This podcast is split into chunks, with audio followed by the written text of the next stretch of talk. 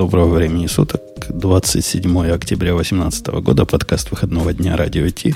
Выпуск 621. Ни Бобука, ни Грея нет. Бобук сказал передать, велел передать, что он, конечно, болеет, но хорошо бы сказать, что мы его уволили, потому что он опять плохо себя... А, не, неплохо себя вел. Он прочитал комментарий и обиделся. Я передаю. Он прочитал комментарий и обиделся настолько, что аж заболел. Я не уверен, это ли он имел в виду, когда предлагал развести всех в очередной раз. Но я вот как смог, так спел. Ну, у тебя получилось, получилось. Никто не заметит подвоха, я уверен, потом. Да, ты решил эмулировать Грея с плохими шутками. Э, кто-то должен же, от вас же не дождешься уж, горлопанов. Э, так, значит, у нас один Леша, второй Леша, или второй Леша, первый Леша, э, первая Аня и, ну, и главное, Ксюша. И вторая Аня. Как, ну, как, ты, как, как, бы шло. Один Леша, второй Леша, одна Аня, вторая Аня. И вторая не Аня. Ты не считаешься в этом списке, потому что мы своих не представляем. Не то, что эти чужие, но вот которые постоянно тут сидят, если слушатели по голосам не различают, тех вон и слушателей. Вон и слушателей этого подкаста. И теперь DigitalOcean попробует сказать автоматизмом свое слово. А если не получится, запустим его вручную. Thank you. Это шоу создано при поддержке Digital Ocean. Digital Ocean – провайдер доступного облачного хостинга. Всего за 55 секунд и 5 долларов в месяц вы можете создать свой облачный сервер в одном из дата-центров, расположенных в Нью-Йорке, Сан-Франциско, Амстердаме и Сингапуре, и управлять им с помощью простой, интуитивно понятной панели управления или воспользоваться мощным мощным API. Начните прямо сейчас. Введите промокод радиодефис при регистрации и получите 10 долларов бонуса на аккаунт. А это Алексей Первый и Алексей Второй заметил, что у нас тема сегодня прям не фонтан. Кто из вас? Признавайтесь. А как мы будем рассчитывать? А я не знаю. В этом как раз и суть заковыки был. Это был вопрос с подвохом. Ну, один, ну давайте один я первый. Давайте я главный. Ты, ты, но темы тебе не понравились, поэтому. То есть ты, ты, да, ты, ты первый, первый, первый на тему наехал. И если ты наезжаешь То на есть тему... одного будем называть Леша, который наехал на темы, а другого просто Леша. Просто да? нормальный для, Леша, для, да. Просто для... нормальный. Один вот Хорошо. наезжающий, а второй нормальный. Наезжающий. Ваше превосходительство. Так вот, да, дорогой, из наезжающих, что тебе не понравилось? Тебе не нравится, что Линус вернулся? Причем эта статья подавалась под таким убийственным соусом. Это даже не статья, а такая заметка, на которой, которая так отформатирована, что наш парсер ее не может прочитать. Приходится идти на официальный сайт. Если пройдете, увидите, почему ни один парсер это, это убожество отформатировать не сможет. Это подборка из, из листа рассылки, видимо. Ну, странно вообще э, делать новости о том, что там человек открыл компьютер, окей, человек закрыл компьютер. Тут, получается, Linux закрыл компьютер, пришел через день открыл компьютер. Ну, как бы и новая новость, таких новостей за неделю можно очень много. Я тоже компьютер несколько раз открывал, закрывал за это время. Не, ну вот если ты ну, закрываешь... Странно, про тебя никто не пишет, да, никого да. не волнует. Ну, ну, вообще, кстати, это, это интересное же письмо. То есть, вообще оно такое мне напомнило... Сейчас, не знаю, можно уже с сексистских шуток начинать? Время Но пошло, вот когда, да, когда, когда, был, когда был женский выпуск, там вот этот выпуск не было какой-то, знаешь, там было просто все, все добрые, все очень хорошо друг к другу относились, было очень как-то классно, вообще душевно, тепло. И вот этим же веет от этого письма. То есть, и это настолько, по-моему, дичь вообще для Linux kernel комьюнити. То есть, чувак пишет, мы все такие хорошие, добрые, давайте быть хорошим к новым людям, давайте возьмем все брейк, побудем семьей. А, ну и Linux пришел, да. То есть тон, мне кажется, совершенно феноменальный для вот этой рассылки почтовой. Там, где Linux всех называл там идиотами, говорил, если там у тебя совсем нет мозгов, то, может, тебе не стоит писать код. И тут вдруг, типа, давайте все проведем время с семьей и там насладимся, какие мы крутые. Погодите, погодите. Но это же не Linux писал, это Грег писал. А он вроде как не замечен вот в этом сексизме, шовинизме. Mm-hmm. Или он, тоже? Он, был такой же злой, как Линус был. Он там тоже развешивал налево и направо. Они вдвоем там ходили, раздавали подзатыльники. Ну, тогда, ой, тогда, тогда ладно. Хотя новость о том, что вот он улетал, но вернулся, собственно, в этой, она в последней строке заключается, вот этого длинного письма. в последних строках, до того, как идут э, отчеты о том, что добавили и, и, кто, и кто молодец. Да, что вот Линус, передаю ему руль управления, бери, дружище, и давайте жить дружно. Сказать, ей. Я не знаю, что еще на эту новость ну, сказать. да, да, нет, Вначале там вообще как очень, очень странно, очень какие-то странные вещи, а вот в конце, да, он такой говорит, друзья, возьмемте же за руки, Линус вернулся. Мне кажется, это можно вот просто вот так вот. А, от этого только могут руки опуститься, от того, что он вернулся, вот у этих друзей. А нет, возьмемся. Я, я, кстати, думал, что после всех этих разговоров о том, как он ездит с, с презентациями о том, как разрабатывается ядро и рассказывает новоприбывшим людям вообще, как выглядит процесс разработки, он как-то перейдет к Code of Conduct какому-нибудь, скажет, чтобы сделать наше комьюнити там добрым, светлым и пушистым, мы там вводим такие-то правила общения. Они же давно уже про это говорят, что они хотят вести какой-то вот этот Code of Conduct. Я думал, он как-то это подсунет аккуратно между строк, но он сдержался. Так а зачем там тогда будет, должно быть написано в этом коде в контакт, что вам могут сказать все, что о вас думают. И, ну, как-то неаккуратно, наверное, так писать. Сейчас, сейчас понимаешь, мне кажется, у них такой контакт, контакт, контакт эм, основанный на твоей сеньорити. Вот Linux может всех поливать. Какой-нибудь новый, скорее всего, если он всех польет, ему скажут, ну, иди отсюда, чувак. То есть у них все по понятиям. Если это вот прям написать куда-то, то, наверное, как-то некультурно будет. Ну, вы знаете, у меня, у меня я, я люблю ведь наши истории сугубо программистски разбавлять юморком с историями из жизни. Так вот, э, начну с конца. Когда-то в далекие, в далекие годы, когда Бобок убеждал меня, что надо всем на GitHub. Представляете, были такие времена, Бобок убеждал, что GitHub наше все. Я говорил, э, э, мол, что я могу и по SSH свои гиты куда там, не биты, Меркурила куда-то залить. Нафиг мне ваш GitHub нужен. Так вот, тогда он говорил, GitHub-то главное не в том, что он место для э, хранения и работы над, э, над кодом, а то, что это социальная сеть. Это главная социальная сеть для программистов. И до этого происшествия, о котором я собираюсь рассказать, я не понимал, о чем он. Ну, что за социальная сеть? Ну, действительно, там есть какое-то общение вокруг багов и вокруг тикетов. Однако, что за социальная сеть без троллей, без идиотов и без вот всего такого, с чем современные коды поведения пытаются бороться? И я проникся, потому что имел я неосторожность открыть маленький тикет. Я, я вам этот тикет дам э, в чатик. И я сразу понял, что таки Бобок был прав. Такие, да, такие это настоящая социальная сеть. Там вопрос у меня был такой. Пришло ко мне оповещение с GitHub а о том, что, чувак, у тебя тут э, больные библиотеки какие-то, и вообще ты весь уязвленный, и сделаешь... Знаете, как GitHub про это пишет? Он теперь умеет и про Java это говорить. Но вот про всякие Ruby и про всякие JavaScript он давно уже умел. Я, я весь такой удивленный, пошел смотреть. А это сайты, которые строят пиратов. Статический сайт пиратов. И там какие-то NPM э, связанные библиотеки. Но я и поднял вопрос, а нафиг нам вообще эти библиотеки нужны в статическом генераторе? Чего они делают? Зачем они там? И если вы видите эту дискуссию, которая развернулась между автором, пытающимся научить, как правильно, и, и мной, то таки да. Ну, таки социальная сеть. Просто к гадалке не ходи.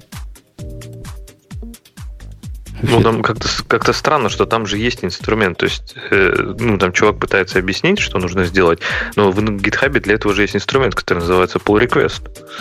И странно, что этим инструментом не воспользоваться. Так даже не в этом, не в этом странность. Он, это вот это общение в Твиттере. У меня вот так выглядит общение в Твиттере. Я задаю неосторожно какой-нибудь вопрос. Например, говорю, я тут купил автомобиль Grand Cherokee, и там у него то-то и так-то, так-то, как вот это сделать? Ну, например. Какой будет самый главный по процентному, э, процентному дистрибуции ответ? Какую Раньше фигню ты купил? Да, надо было Мерседес покупать или Феррари. И, и вообще, все пацаны на Ламборджини ездят, и как лошара на, на Чироке ездишь. Вот это примерно то же самое. Сначала он сказал, что NPM это сборщик, и поэтому надо собирать. Чего собирать? Где собирать? Статический сайт. Куда собирать? Он на Go написан. Там NPM не вызывает. После этого он сказал, что ваши статические сайты отстой, и нужно, значит, все убрать. И, э, и так далее по тексту. Ну, просто типичная социальная сеть. Один в один, ну, как Твиттер. Вообще, кстати, про социальную сеть именно с точки зрения GitHub э, что-то больше, чем хостинг кода, я бы поспорил, потому что в последнее время, чем больше я работаю с GitHub, тем больше у меня вызывает вообще недоумение. То есть, например, вы помните последнюю вещь, которую они ввели, вот как раз рядом вместе с Actions они выпустили э, вот эту фичу, которая называется Suggestions. То есть можно во время ревью сказать, о, я тебе предлагаю сделать вот такую вот штуку, и во время мержа пиара можно сказать, я типа хочу применить этот suggestion. То есть прям кусок кода, такой снипет туда воткнуть. И они молодцы, они все круто сделали. Но вот это показывает... Э, вот одна вещь, которую они не сделали, показывает то, что они совершенно не понимают, как разработчики работают с GitHub. Эти suggestions нельзя сделать на несколько строк. То есть ты можешь выбрать одну строчку и вот, например, ее там поменять. А, например, там кусок кода заменить нельзя. Ну, я не знаю, наверное, в какой-то вселенной весь suggestion заканчивается, заканчивается тем, что ты там опечатку правишь. Ну, наверное. А если ты хочешь маленький кусочек кода поменять, ну, все, уже никак. А может, они думают, что все люди пишут правильный код, и когда, когда необходимо что-то поменять, это обязательно функциональный элемент. Поэтому ты пишешь этот комментарий к строке, где функция определена или где функция вызывается. Может, так, они да, не готовы к тому, что функция бывает по, по 30 строк. Нет, я, конечно, знаю, что по клин-коду мы должны писать минимальные функции, да, но есть же какой-то предел. И вот, эти, и вот такие вещи, они дико выбешивают в гитхабе. То есть там они вроде как есть, ну, но они не работают толком для, для именно вот обсуждения кода, например. То есть ревью, комментарии многострочные там не работают, suggestions, которые, в общем-то, никому не нужны. В общем, крайне-крайне старый, ой, старый, странный, говорю, продукт. Особенно вот как именно социальная сеть, как Бобук ее говорит, фолловинги там вообще странные. То есть вот логику фолловингов, по-моему, писали какие-то совершенно вот, точно не инженеры. Потому что человеческим образом ее понять невозможно. А что там с фолловингом не так? Да, он, например, когда ты э, вступаешь в какую-то организацию, тебя угу. автоматически начинают подписывать на все репы этой организации. Mm. То, есть, то есть вот кто вообще мог просто до этого догадаться? То есть организации могут быть огромные, там этих репозиториев, да просто, блин, очень много. Зачем мне Нет, ну это как раз, мне кажется, что их таргет аудитории как раз небольшие организации. Мне кажется, большие организации повалили туда, ну, не больше, чем там, не знаю, пять лет назад. То есть они долго работали в режиме, когда небольшие организации, когда, по идее, вся организация это там один проект, ну, два. Скорее всего, тебе нужно знать, что происходит во втором. Но я согласна с тобой, что они должны, наверное, меняться быстрее. А Чикит этот прекрасен. Мне знаешь, что нравится Умпутун? Вот в итоге же приходит человек адекватный и все объясняет, и все нормально. Мне кажется, что вот это вот социальщина, когда хоть в Твиттере, хоть где угодно, хоть вот, как ты говоришь, там на форуме про машины, приходит какой-нибудь человек, который на самом деле не знает ответа на вопрос, но хочет как-то по-быстрому кармы струбить. Это сейчас в кавычках, потому что я не знаю, куда это может быть карма. И отвечает что-то, ну, не совсем суразное, в надежде, что как бы другой в этом увидит какой-то сакральный смысл. А если другой адекватный и не боится спросить еще раз, он говорит, чувак, вообще это был не ответ. И вот мне кажется, вот у вас такого было раз пять, наверное. Так, так нет, она не так, не так происходит на самом деле. К сожалению, не так. А вот этот адекватный, ты знаешь, как он появился?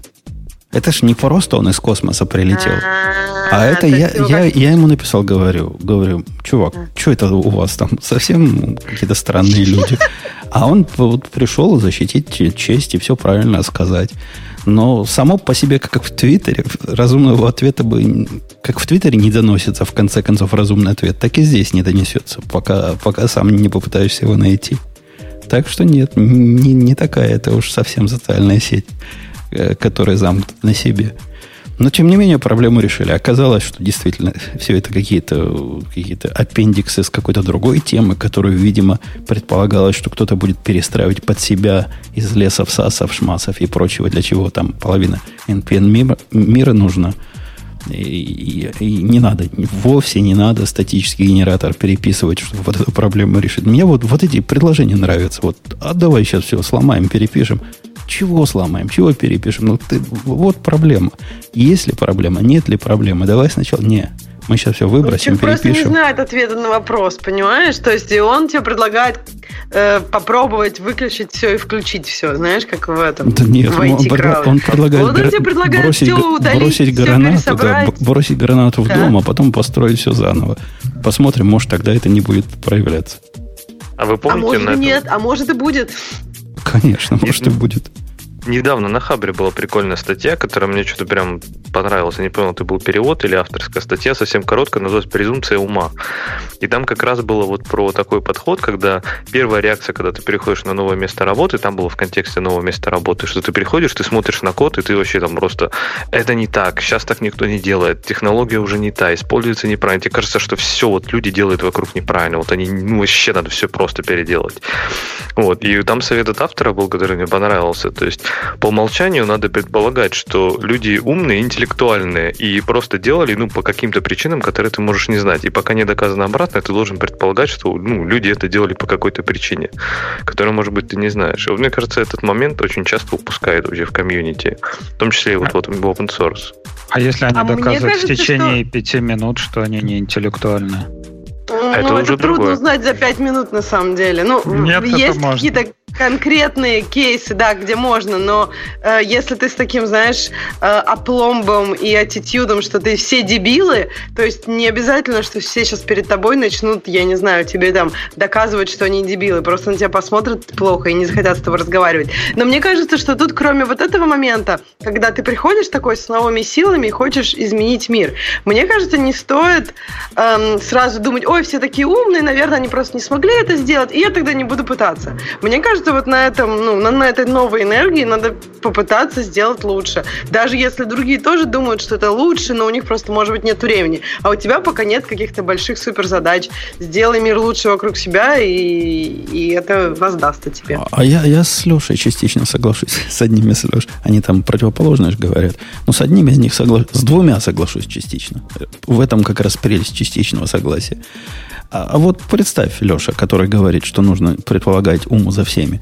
Прихожу я на новое место работы. У меня так было за последние м, 20 лет два раза. Прихожу я весь такой, готовый воспринимать окружающий мир. Совершенно открытый, предполагающий презумпцию невиновности и ума.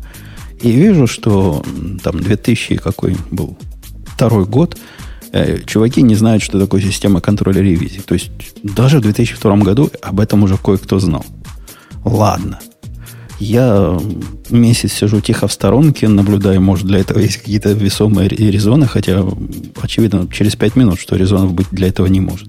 Но то я в 2013 году прихожу на новое место работы. Да, там есть система контроля ревизии, но нет, например, никакой системы э, тикетов как явления вообще.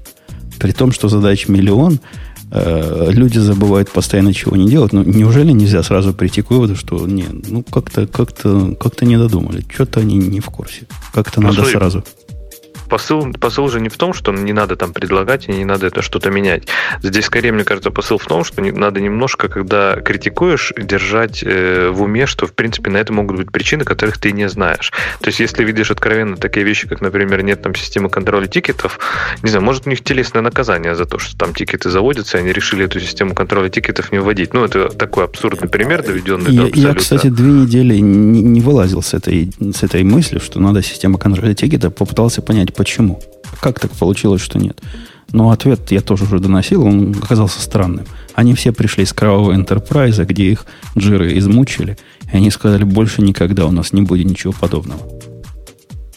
Вот, видишь, ты уже ты разобрался в причинах и предложил им решение какое-то другое наверняка. То есть, ну, что не все системы э, тикетов это джира обязательно, правильно? И мне кажется, в этом-то и посыл, что не надо просто размахивая шашкой вырываться и говорить, что все вот тут вот дураки не лечитесь, я один стою весь в белом пальто и весь такой красивый. А именно попытаться понять, а почему? Может быть, э, может быть, люди просто не знают чего-то, это тоже нормально, можно это объяснить.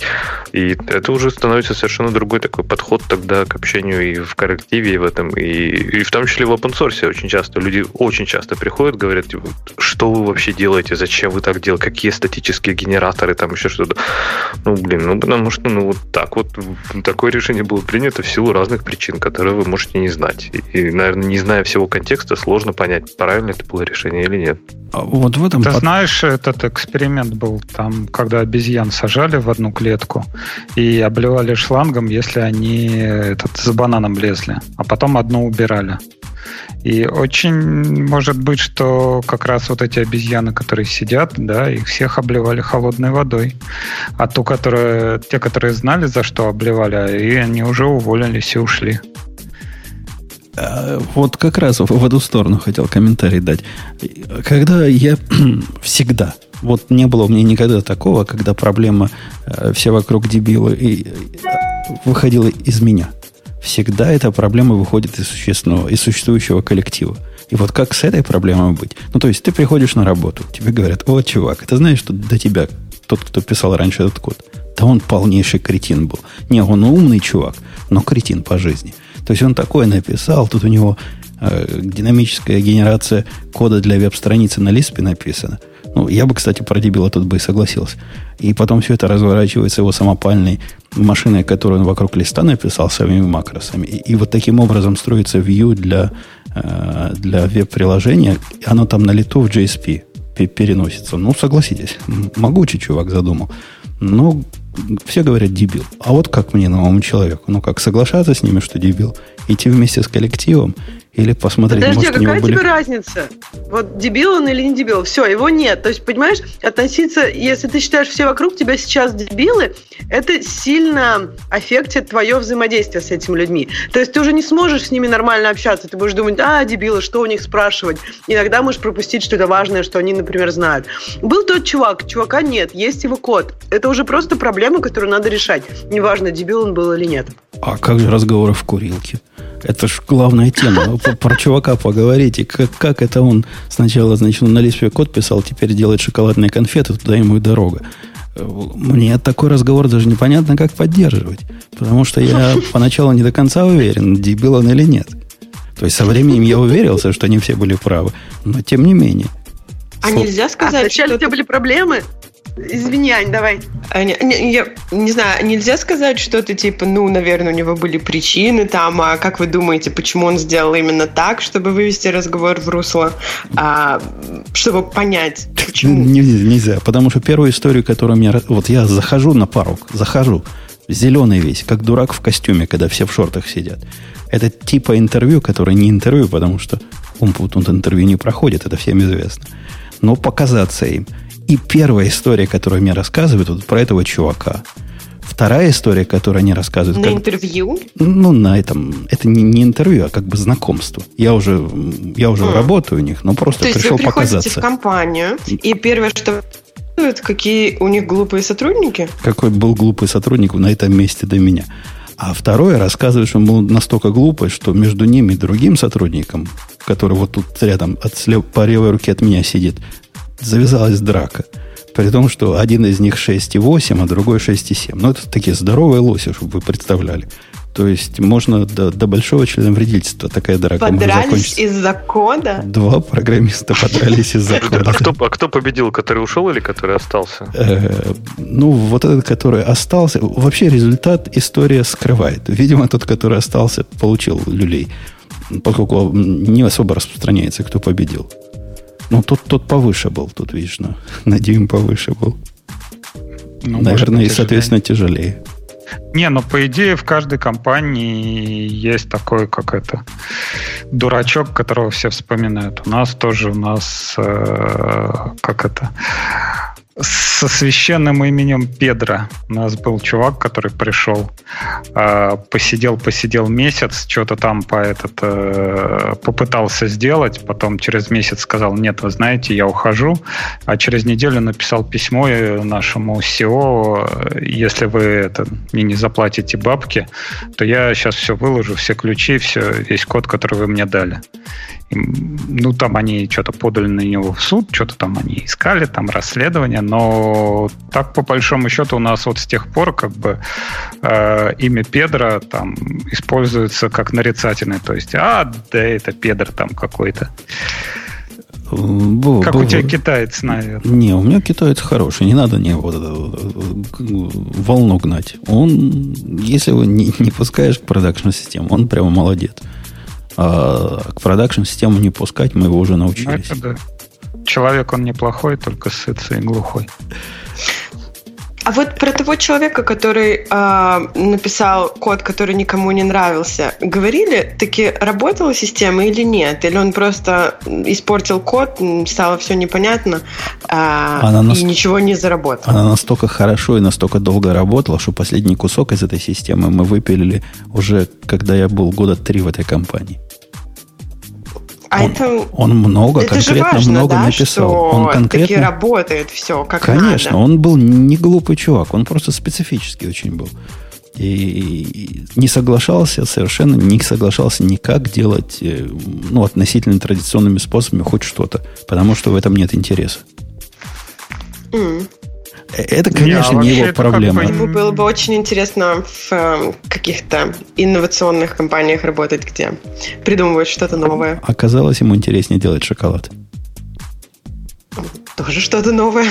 Не, ну вообще это как бы не особенность. То есть, э, ну, я по своей, э, как бы вспоминая все, что я делаю, я тоже стараюсь, если есть какая-то задача, там, использовать какие-то новые фреймворки, какие-то новые подходы, чтобы развиваться. То есть, чувак-то был как раз крутой и развивался.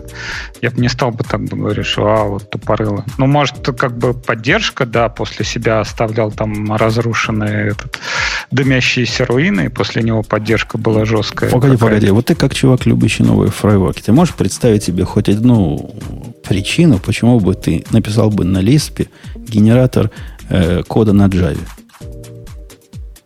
Ну, потому что хотел Lisp изучить. Ну, потому что, например, в университете помнил Lisp и на работе изучал Java, а захотелось э, генератор не, не из Java, да, не из Java Java генерить, а хотелось из чего-то там такого сгенерить, что помнишь. Вот взял Lisp как существующую технологию, почему бы нет. Тем более, может, там дичайшая была обработка какая-нибудь AST, например, а мы все знаем, насколько хорошо Lisp работает как раз со списками AST и так далее. И может там вообще все это на лету себя перегенерировало, там, меняя данные как код. Потому что там Lisp был идеальным инструментом. Я тоже не против, если бы он на Lisp генерировал какие-нибудь темплейты. Но выбрать GSP как э, назначение для генерированных тем, темплейтов, при том, что в компании нет ни одного места, где есть какой-нибудь там Tomcat или еще чего-нибудь такое, э, ну, которое как бы нативно умеет все это раскручивать, это ведь странно ну, просто странно. То есть он знал, что есть такая технология, как можно из JSP нарисовать страничку, я так понимаю, а решил, что вот только таким образом и можно нарисовать страничку. Ну, так нет. Просто нет, ему хотелось но... таким образом. Ну, порезвился чувак. Ну, знаешь, бывает иногда... Ты... Особенно часто люди это делают перед сменой места работы. Они такие думают, ну, я вот хочу уйти с этого места работы. И как бы а искать пока мне работу, может быть, сейчас неудобно. Как я могу порезвиться? Ты резвишься, а потом уходишь. Э, ну, собственно, не, ну, причина не для его... А там на новом месте работы, например, Лисп нужен. Там, не знаю, в какой-нибудь там букинг идет, где Perl нужен, да, они, у них там много на перле. Вот он как бы решил использовать проект Перле, чтобы подкачаться перед новой работой. Э, причиной его увольнения как раз не стал выбор технологий, и даже не, не драка с коллегой, поскольку там непонятно, кто виноват, оба хороши, а в том, что он потом вызвал начальника на чашку кофе и сказал, что он открыл новую технологию, и теперь такой технологии надо делать все, а поскольку другие не согласны с его гениальной идеей, он предлагает их заставить именно таким образом делать. Поэтому он будет их начальником теперь. А они, если не хотят делать, пусть идут к чертовой матери. То есть либо Подожди, я, либо они. они из-за этого? Из-за тоже из-за Лиспа? Ну, там, там все такое было. Это, это один из фрагментов его работы. Но в тех фрагментах, которые я понимаю, в этом я и разбираться-то особо не стал. Мы просто его потихонечку переписывали ну, для добивания э, соправ... и чтобы добиться сопровождаемости. Но вот те части, которые были вот такие настоящие сервер-сайт, они прямо совсем, совсем так себе были. То есть, ну, Java он точно знал совсем плохо и, и не пытался знать лучше. Может, как раз поэтому GSP использовал это такие, как темплейты, да, с упрощенным, с упрощенной строчкой. Он поэтому и генерил GSP, чтобы потом э, из него получить нормальный Java код, который можно на сервер-сайде запустить. Кстати, так что тут все логично. Ну вот, может, у него была какая-то такая любовь к Лиспу, но я могу себе как бы могу понять этого человека, почему он именно так решил делать. А может быть, просто в его случае презумпция ума, ну, ты опроверг тогда, опроверг тогда эту я, я же его просто ни разу не видел. Я, я код его немножко читал, но вот те, которые с ним дрались, говорят, что он был умный чувак. И это можно было узнать только подравшись с ним, да? Ну, они Во там время драки он вместе, вместе умные идеи. три года работали. Он из тех, которые getting shit done. Типа ему дашь э, какой-нибудь шит, он его сделает. И все на лиспе. Ну да, все на лиспе и все в Виме. Вот так вот, так вот там было.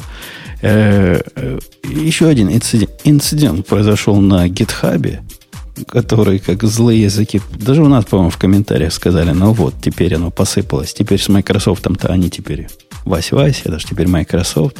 И все начало падать. Что 21 октября случилось? Кто был в курсе, кто наблюдал весь этот кошмар? Ну, мы наблюдали в реальном времени, потому что с утра включили GitHub, полезли ишью и pull реквесты фигачить. И было очень забавно, да, там пишет в слайке, вот посмотри pull request, надо поревьюить. Открываешь 404. Так, Че? Пошел ишью там заводить, э, ну там проверить э, чего-то. Делаешь опять 404. После этого начинаешь как-то задуматься, а, а что не так? Лезешь в этот э, в статус гитхаба, а они, ну, по Москве, по-моему, с двух часов ночи Э, разъехались у них э, партиции, и они что-то там обновляли storage, при этом отключили вообще все. CI, э, естественно, у нас но они сказали, что код у них э, работает, то есть чекаут работал в принципе. Но, например, Jenkins у нас не работал, потому что он использует API для того, чтобы сделать checkout, там эти токены зарядить. Вот. И, и, Поэтому... и Travis тоже, кстати, не мог взять с него ничего. Ну, я увидел, ну, один да. мой билд упал вот по таким странным причинам. Тоже голову чесал. Ну да, и они отключили эти webhook и, отключили pull request ы отключили issue, и как бы все это не работало где-то сутки, наверное. То есть до вечера у нас ничего не собиралось, Jenkins не отдуплялся, потом они в конце вечера написали, что «О, вот мы потихоньку включаем, вот смотрите». Ну, суровое падение. То есть не от того, что упали сурово, а от того, что так долго восстанавливались. Это прям даже странно как-то. У нас, у нас есть план э, на случай ядерной войны – ну, нас заставляют клиенты такой план. Ну, реально, на, на, на случай вот это нашествие зомби отдельный план, наш, ну, ядерной войны еще один план. Все серьезно. Там время вот после нашествия зомби 24 часа, а в случае ядерной войны, когда удар нанесен только по западному побережью, 24 часа. Вот если по восточному, по-моему, тоже 48 часов. Так что... А, а, а, что это за лошье такое? Почему только по одному побережью? Мы, если будем бить, то сразу по обоим, я думаю. Ну, мало ли. Вот э, с одной стороны только до Калифорнии долетает вот от этих, которые от э, Северной Кореи. Типа к этому мы готовы. Да, там же Гавайи, Гавайи, они все задержат. Да, а вот если вдарит и, и по, по восточному, то да, будет трудно. Хотя, наверное, уже мы не будем самой главной проблемой. Наши поставщики данных тоже все на восточном побережье. Так что нормально будет. Я думаю, не заметить. То есть, то есть ты серьезно думаешь, что проблемы на бирже будут, ну, важно, когда, в принципе, попадут ядерные ракеты куда-то? Смотря сколько, понимаешь, если одна упадет, то да, важно, а если много, то, наверное, нет. Ну, вообще ты зря. Ну, вот представь себе, да, ты сидишь в бункере, наверху там этот, ядерная зима какая-нибудь. Что тебе делать? Ну, вот тикеты можно посмотреть, там вот как раз торговать на бирже сидеть. Что еще делать? Телек не работает, все вышки по это поубивало. Ну вот. А биржа поторговать. Ну, ну, а биржа там по кабелям, все это по внутренним. Сервер один где-то выжил, вот они же готовятся. Вот они были готовы к ядерной зиме. Ксюша, даже если биржа не работает, мы результаты анализа все равно предоставим через 24 часа. Хоть какие-нибудь, но предоставим. чтобы хоть кого-нибудь, но покарать, да? Неважно, что уже никто не работает, но покарать-то надо, да? У них же а, план. А, у нас контрактные обязательства. У нас там ничего не сказано, что в случае войны не должны предоставлять. Дверь Нет, там в случае... дверь открывается, а там стоят эти агенты из СЕК, да, такие. Да, вы пройдите с нами. Нет, там в случае это ядерного атака там все сдадут анализы и все покажут. Все анализы прям сразу. Э, в общем, про инцидент нам сказать хорошего нечего. Так нехорошо поступать. Так долго лежать. Не... А сколько было бы недолго? Вот мы какое время бы посчитали бы адекватным? Я бы не, час посчитал молодцы. адекватным. Нет, смотри, они молодцы, что, во-первых, они были доступны, и код остался. То есть, если какая-то дополнительная вот эта система там issue tracking ов и pull request ов отвалилась, ну, окей да, там на несколько часов она может поваляться. То, что код можно checkout ить, и, по крайней мере, кто-то попытался, наверное, бэкап сделать, увидев, как, как все это рушится, ну... Так нет, вот если это, бы код же ю- упал юмор даже в том, что на коду бэкап-то и так был у всех. Ну, распределенная система, все дела, но у, у кого-то-то есть репозиторий, над- с которым он работает в относительно последнем состоянии. Как раз упало то, что боле- самое болезненное, что может упасть на гитхабе. А это именно все вокруг кода. Код-то сам это фигня. GitHub не про то, чтобы код хранить. Код можно и по SSH хранить на удаленный сервер. Они, они упали Ты как уверен, бы... что все хранят? Мне, кстати, кажется, что вот Леша прав. Многие хотели бы просто хотя бы доступа к коду. И это первое, что нужно от гитхаба в критической ситуации. То есть ты видишь себе ситуацию, когда распределенная система контроля ревизии настолько централизованно используется, что у того, кто с ней работает, он как поработал и сразу удаляет. Как, как это происходит? Не, я Так понимаю, нет, когда монорепозиторий, раз- и, да, там не весь код у всех есть. Но у нормальных-то людей. Жень, так как раз вопрос в том, что система контроля версии это лишь малая часть от того, что используется разработчиками. Ты сам говоришь, что как это вы, тупые скоты, тут сидите без issue трекера. Вот мы сидели без issue трекера, мы сидели без код ревью, мы сидели без CI. Вот считай целый день, да, впустую, потому что у нас все завязано на то, что чего-то берется из репозитория. И оно берется не из локального репозитория, да, который можно собрать и у себя там командой Maven чего-нибудь там пакетж сделать, оно берется из гитхаба. Плюс там, не знаю, у кого-то еще упал код, да, и, например, если гитхабовский этот гит-репозиторий упадет, то все NPM, все Go, все, все эти сборки отвалятся у тебя тут же. Вот, это, вот это падение я, кстати, больше люблю. Когда отваливается вот та часть, которую ты назвал основной, то есть э, хранение кода, оно сразу показывает всем пользователям, почему так делать не надо. А вот с этой частью, когда упало вот это все остальное, все кроме кода упало, это даже в смысле самообразования эксперимент не особо. Ну, ты посмотрел на это и что? И ты не перепишешь все свои pipeline ы, на чем там они у тебя есть, чтобы они исключительно Maven ом выполнялись.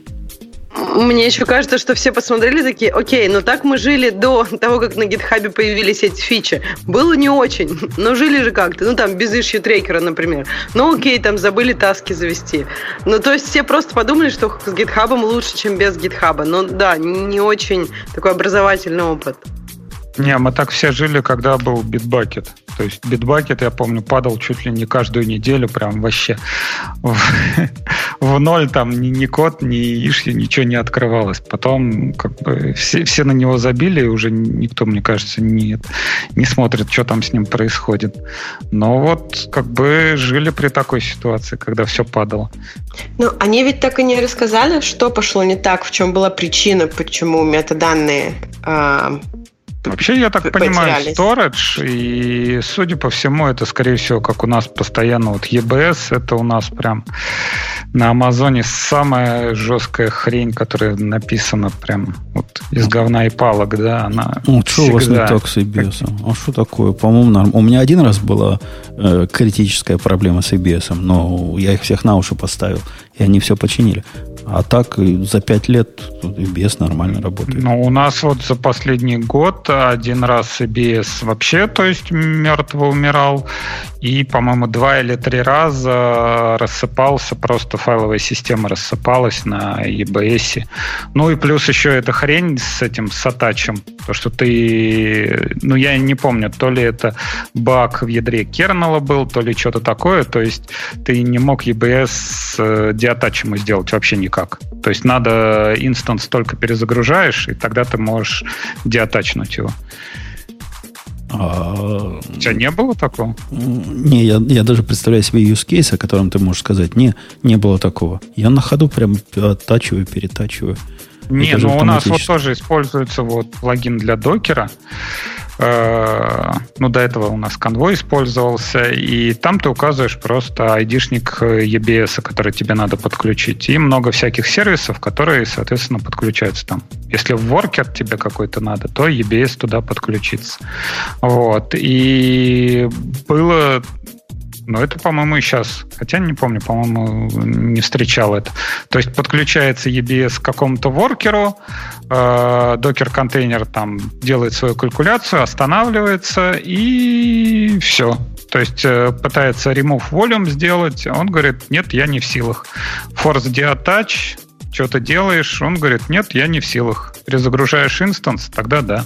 Не, у них там... А у нас вообще вот этот у, у них там забавный вот эти... баг на этот э, напоролись. Э, вот э, плагины, которые для докера Storage, вот RexRay, Cloud Store, они не работают на новых T3 и C5 инстансах. То есть даже баг есть такой, там, Docker for AWS, то, что ты не можешь вот на этих инстансах подключать э, EBS как э, докеровский storage докеровский волюм. Это что-то с, с отсутствием ENA связано, наверное, в том, на чем докер написан, ваш бежит. Не, но они говорят, что это проблема с этим, с драйвером NV, NVM, по-моему. Не, у них какая-то NV, новая система. NVM это давно было. У них сетевой драйвер, теперь они в пятых вот этих э, сильно пушат, которые требуют э, определенных странных телодвижений. Э, enhanced Но Network, вот говорят, network чего-то там. Нет, не с драйвером, а вот конкретно с этим сетевой подсистемой. Ну да, есть... да, я про сетевую подсистему. Ой, не сетевой, ой, не сетевой, не сетевой подсистема, а этот storage подсистема. То ну... есть, если ты берешь на T3 разворачиваешь, он тебе говорит, я не в силах проатачить EBS вообще никак. Берешь то же самое на T2, то пожалуйста работает. Не, не вот, вот это вы, Аня, прямо сильно вот с этим, с новым вот этим сетевым драйвером, как-то вы резко слишком. Как-то, как будто у вас Microsoft купил.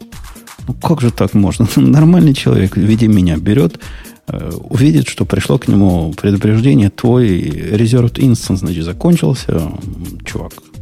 Причем вы даже таких предупреждений не посылаете. Я сам себе посылаю такое предупреждение. Пора, пришло время обновиться. Обновиться, конечно, хочется на новый класс. Там было у меня какой-нибудь э, C4. Ну, чтобы на C5 не обновиться. Вы там все рассказываете, что C5 такой хороший. Попытайся обновиться без такой-то матери пол-литра. Обнаружу, что даже не запускается. Мне кажется, мне пора создать отдельный thread э, в тикетах типа заявки от Умпутуна. По мотивам радио. Да, да я уверен, там такие, как я, возмущенные полно, потому что ну, невозможно на это спокойно смотреть. И что самое интересное, support говорит такой... Не, а support говорит, вот, вот вам command line для того, чтобы это починить. Ну, если вы знаете, как это починить, это действительно чинится. Но сделайте это в тот момент, когда я миграцию произвожу с одного типа на другой. Ну, ну, ну в самом деле, ну, ну как так можно? Э, ладно. Следующая тема, в которой, наверное, Ксюша сильна. Хотя она до сих пор с отключенным микрофоном сидит. Ксюша, ты, кстати, знала, какой у Ани микрофон? Она нам рассказала до подкаста. Никто не слышал, но мы тебе скажем. Он с неприличным названием с каким-то. Вообще, вот просто такое название, которое я не знаю, как девочки такое носят. встроенный? Да хуже. Хуже. Да нет, Хуже у меня встроенный. микрофон такой эм, ну, с мягенькой штучкой. Ну, по-нормальному он называется, видимо, Fine. Но я прочитала Фифин, я не знаю, почему это так смешно. Ты, по-моему, всем смешно. Я не понимаю. Напишите мне в чатик. Почему это смешно, да? Я не понимаю. Я забыла какое-то слово. Э, это не про забывчивость, наверное, само слово просто какое-то очень забавное, и из твоих уст оно еще как-то так еще более мило и забавно звучит. Ну, почему-то связали с какой-то сексистской шуточкой, но я вообще не понимаю, о чем речь. Ну как же, ну фифи микрофон же. И с маленькой что? штучкой еще, да, с такой мохнатенькой. Как ты сказал, не мохнатенькая? Она не мохнатенькая, я сказала мягенькая. Мягенькая. Ну, мы подразумеваем, что она такая еще шершавенькая. У нас фантазия. Мохнатый как... фифин. Господи. Э, Ксюша, история про внезапно, никогда такого не было, и вдруг опять 30 октября события, события. Ты, во-первых, идешь, а во-вторых, что, что за дела такие? Так что же вы меня в журналист это записываете? Я хожу только на девелоперскую штуку. Куда же я? Нет, я не иду, конечно же, 30-го. Я не знаю, наверное, я посмотрю, а почему нет? Ну, там, конечно, ничего такого интересного для меня лично не будет. Но, может быть, посмотрю само шоу. 30 а, октября ожидается ивент. Мне кажется, просто лучше обсудить это все на следующей неделе, потому что обсуждать два раза это как-то странно. Я думаю, коротко можно сказать, что ожидаются айпады. Понятно, что в них ожидается, сделают Face ID вместо Touch ID, будет такой большой с очень тонкими краями. Ожидается еще и маленький, но может быть не сейчас. То есть, видимо, это утекло уже с завода, но как бы непонятно, последний ли это был вариант. А ну, маленький, насколько, насколько маленький? 7, 7 инч, да? Да, наверное, 7 инч. Сейчас, 7 инч это практически как большой Kindle. Как вот этот их как дорогой Kindle. Ну вот который iPhone был их iPad mini, мне кажется, вот они такой же. Они же вроде как его и ну оставляют, только он теперь будет с нормальным, без краев. И в него будет много а, а сколько в моем этом самом XXL телефоне размерчик? Там больше 6, да? Нет, мне кажется, там 6 как раз. То есть там он, 5,9 какой-нибудь, 5,8. Он будет чуть, чуток больше моего телефона, и это будет называться iPad. Это интересно. Я давно подозревал, что я с iPad в кармане хожу, просто его Нет, подожди, называют. он будет эм, 7 инчей шириной и 9,7 инчей с высотой. А у тебя все-таки телефон, мне кажется, как ну, как ширина его, а не как высота будет. Ну да, тут вот эти инчи, они какие-то не те дают. Надо диагональ давать. Ну, то есть несколько твоих телефонов влезет в маленький а, iPad. Все-таки не так, что он будет не размера телефона. Э, ну ладно, то есть такой, как сейчас мини. Я правильно Да, понимаю? да, по-моему, они оставляют, вот, по-моему, вот эти форм-факторы в плане размеров, они поменяют, просто больше влезать будут. То есть за счет того, что они уберут home button и как бы и вообще все края станут, там у них опять ушки, наверное, будут у этих iPad. Хотя, да, не, наверное, ушки нужны, потому что ну, все-таки нужно же куда-то поставить что-то. Хотя нет, динамики у них с другой стороны. Без, будет без ушек. Просто будет очень тон, тоненькая рамка. Правильно? А ну, вообще кто-нибудь следит за эволюцией iPad? Вообще вот кому-то это интересно? По-моему, эволюция iPad очень простая. Если бы ты хотел за ней следить, ты можешь просто за эволюцией телефонов следить, и через полгода они накатывают это на iPad. Такой patch fix. А не, а вопрос хороший. Я тоже себя на мысли словил. Вот когда я вот это все читал, статью эту, все, где картинки iPad, я просто перелистывал. Перели iPad, ну ладно, iPad. Еще один, ну бог с ним. iPad, Apple Pencil, еще менее интересный. Мини, проходи следующее. О, MacBook Air. Вот за этим я бы последил. Хотя тоже мне не нужен. А iPad вообще какая-то, какой-то такой ширпотреб, который уже дошел до ну состояния да, насыщенности. Того, как... А таблеты вообще ну, у кого-то есть? То есть Для зачем они нужны? Для родителей? Ну да, Кстати, вот да. маме. Это правда, привезла. мне придется маме менять в какой-то момент iPad. Вот видишь, потому уже, что да, это, это средство это связи вот с нами. Но да. Это так, но нас это не заставляет следить за эволюцией. Просто когда надо менять, пойдем и купим, какой там продается. Нет, так он работает хорошо. Вот я своей маме купила iPad, сколько, 4 года назад, наверное, не, ну, то есть это был не самый последний, может быть, ему был, вот, и нормально работает до сих пор. Да, я, я свою жену заставил силой просто перейти с iPad второго поколения на, на iPad mini, не знаю, четвертого поколения, который тоже в тот момент был четырехлетней давности. И она говорила мне все, и на этом хорошо. Там, правда, уже и игрушки какие-то не запускались, и как-то тормозило, и как-то а, отклеилось, видимо, стекло немножко от того, что сзади. Он с одного боку подсвечивался лампой прямо. Видно, плохо было. Но время его пришло, ну нельзя штука работать. Ну, У да, меня так прикольно нет, получилось. Я... Ладно, говори. Не, я хотел сказать про то, что там, не знаю, айфоны все следят, а вот экран такой вот э, амоледовский или LCD, там процессоры, ой, вот там 11 или 12. А вот честно говоря, iPad, ну, как бы и всем похрену, как, какой там экран, какие там чего-то ты...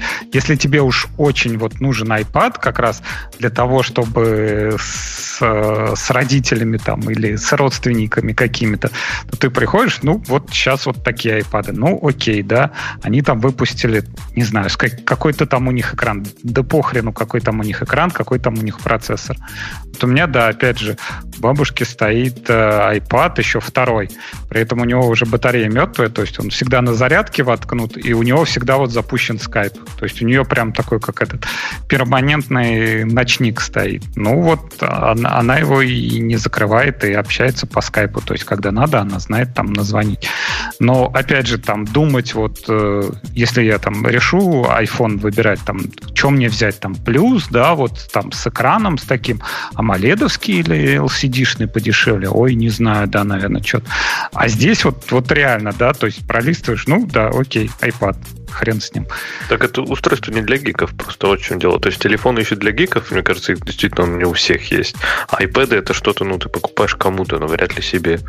Ну, зависит от того, чем ты занимаешься. Мне кажется, очень удобная вещь, если ты, допустим, проводишь презентации какие-то или вот ездишь на митинги, чтобы постоянно не открывать, не запускать ноутбук. Хоп, такой красивенький, аккуратненький айпадик достал, там потыкал и все показал. Очень клево. Мне кажется, ну, то есть, если ты не гик, да. надо, надо в последний момент что-то поменять. Мне кажется, гораздо проще это поменять на лэптопе. Нет, нет, я не применять, я запускать его. именно презентовать. Ну, ну вот, да, ты презентуешь, но все равно же бывает там что-то последнее последнее изменение какое-то, кто-то тебя... Ну, в общем, мне кажется, лэптопы, вот ты даже сказала, что вот их открывать, там, запускать, то это секунда, нет, нет, такой, нет такой проблемы. Ты его пока открываешь, он уже запускается. Ну, как бы... Нет, а вот, а кстати, помните, еще изначально, вот когда это все начиналось, это Microsoft еще придумала, как-то у них называлось, по-моему, таблет, таблет PC, и на всяких роликах и тому подобного э, это показывали врачей, это показывали, по-моему, учителей. И... У врачей, точно. И не знаю, вот... Не, врачей, правда, да, я согласна. То есть врачей я только с iPad и вижу.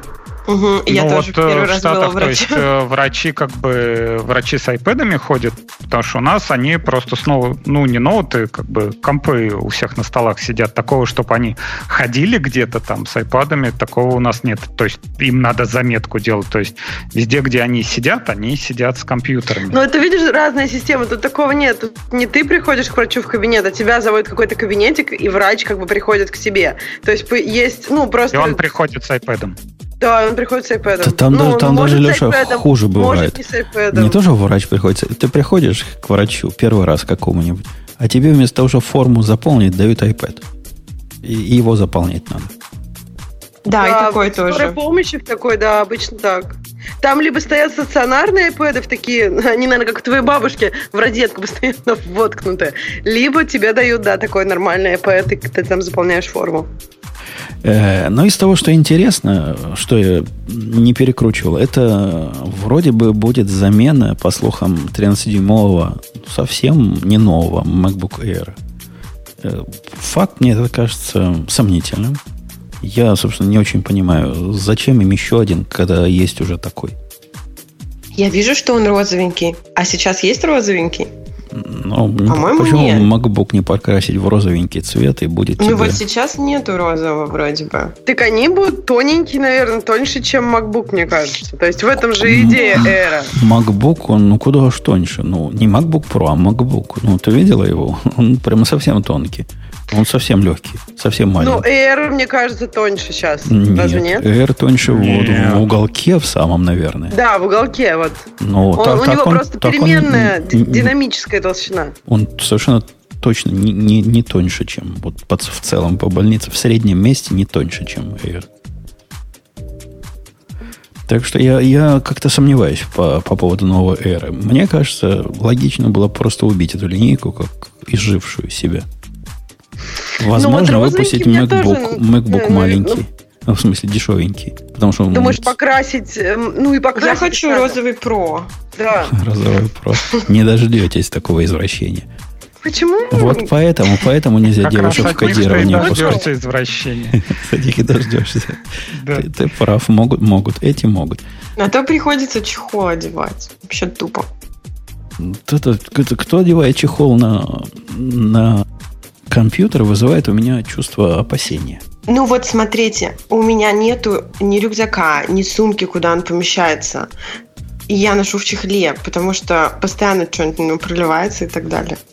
Это не чехол, а конверт, наверное. Ну, ну этот эм, такой, который прям пристегивается, как это? Это чехол есть, да. Ну, как на, Ну, такой. на iPhone некоторые. Он делает его толще. Мне это, конечно, не нравится. М, толще, Ну, что он? толще. Сирень. Ну, хорошо, и если типа будет розовый, ты его будешь так ходить и носить, как это. А Ну, вот смотрите, какое вот- у меня зеркальце Ну, такое, да, большое. Ну, да. Вообще, это, кстати, беда. То, что вот Аня правильно сказала, что почему-то нет вот этого решения проблемы, чтобы Mac Pro влезал в какие-то э, адекватные сумки или рюкзаки. Я на самом деле потратила на это много времени, но в итоге забила и хожу с таким обычным рюкзаком. Таким а ну как бы вот да, для мальчиков таки- такие рюкзаки есть, а для Да, девочек... есть же женские сумки такие, как это, баулы. Типа. Вот, вот, вот ты правильно сказал, женские сумки, баулы, вот спасибо. А если ты хочешь не баул, А, то- а- а ты, вот- нет, ты нет. хочешь его засунуть в этот рюкзачок? Я видел в интернете люди с такими бывает? рюкзачками Ну, вот на на спине деле ходят и- маленькими. Ну вот, ну не такой маленький. Вот именно, если, если было бы что-то между вот таким маленьким и Именно, баулом, да. и туда бы Mac Pro влезал, и он бы выглядел по-человечески, это было бы здорово. Но как бы не... не Да, почему-то делают просто- либо огромный, либо совсем мини. Я думаю, потому что Mac Pro и редко покупается женским составом, и поэтому Да ну, как бы эта ниша очень, Да потому очень что это маленькая. не Но мод- обычно Air, наверное, Это не модный аксессуар. Вот Да. поэтому он не Вот. вылазит в другие вот модные аксессуары. станет, будет модным. Да. Да, но Аня на него наденет опять черный чехол. И какая разница? Нет, вот если розовый будет как телефончик, я не одену чехол. Э, Тогда ладно. Ксюша, что там про iMac обещает? Пора, пора iMac поменять. У меня он свежий, из э, поздней 2015 Подожди, у тебя года. вот этот черненький уже? Не, iMac же недавно iMac Pro, купили. а это просто iMac для нищебродов. А, да, для нищепродов, да. Ну, мне кажется, должен быть черный. Но я не- зачем мне тут картинку не черную сделали? Потому что я когда увидела черный, э, у нас, ну, вот у меня коллега его взял себе работать, и прям вообще, прям так хочется вот смотреть на него и, и просто, не знаю, гладить. Он, он такой классный. Вот, я думаю, если будет iMac, то будет он черный. Ну, там обновят железо, я так понимаю, да? Новый прод сделают. Да-да-да. И удивительный факт, что Mac Mini обещают вернуть. Хотя этому я верил еще меньше, чем новому Air.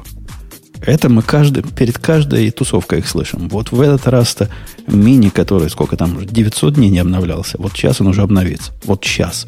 Последний раз он обновлялся, когда я на эту работу устраивался. Вот это А кому меня нужен мини?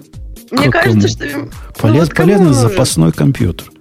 Ну вот Ну, запасной. смысле, ты его в кармане За, за почем этот полезный запасной компьютер? Ну, вот смотрите, если вы человек, у которого один компьютер только есть, то вы ведь э, не верите в байки о том, что Apple не ломается. А когда сломается, вот как вы будете без станка?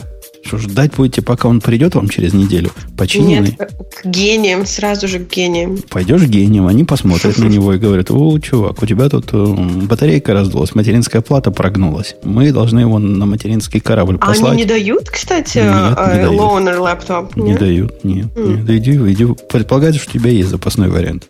Вот для меня Mac Mini долгое время был запасной вариант. Подожди, Не, но у вообще- тебя же есть э, Mac Pro и iMac, и как бы ты имеешь в виду, когда у тебя оба сразу вышли из Не, у меня тогда, тогда у меня, я с работы ушел, сдал все оборудование, оказался вообще без ничего.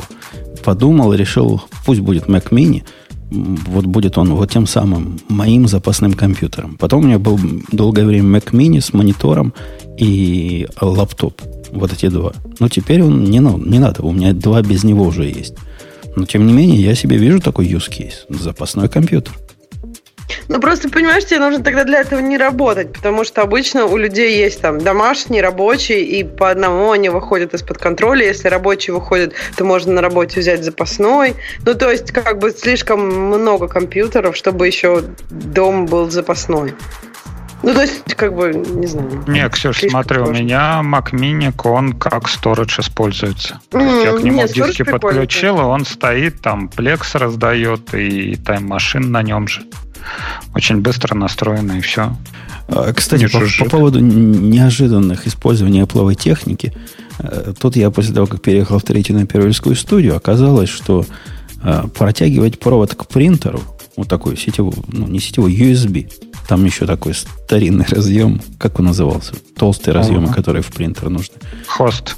Вот этот э, провод мне совершенно... Во-первых, нет такого длинного провода, такого формата, а во-вторых, он будет через весь пол тут идти до того места, где этот принтер хотел поставить. А поскольку принтеру примерно столько лет, сколько моей дочке, ну, он, наверное, на пару лет ее ста- младше, никаких там он Wi-Fi, шмай-Fi не умеет. Просто обычный лазерный принтер без, без затей. И оказалось, что если взять старый Air, AirPort Express и воткнуть USB в него одним концом, а другим сторону концом в принтер, то этот принтер будет прямо discoverable, как, ну, как локальный принтер. Я про такой вот сколько жил, не знал. Решил просто попробовать. Думаю, ну, это же Apple должно как-то заработать. Опаньки, заработал. То есть можно через него удлиненный э, такой беспроводной принтер сообразить. Это ведь круто, товарищ. Лайфхак от Умпутуна. Да. М, Да, это работает. А как- Да я не знаю, я каждый раз плакал, то есть я покупал, у меня простой стройник, я покупал его за сколько там, тысяча три, набор картриджей для него три тысячи стоит, и я все думал, думал, думал, думал, думал, потом новый просто поменял на этот с Wi-Fi, подключил и все. Ну, поскольку у меня лазерный принтер, я к нему меняю вот этот э, картридж раз в пять лет в среднем. А, а тебе еще не, это, не приходила жена, не рассказывала, что вредно этой пылью дышать? Нет, должна.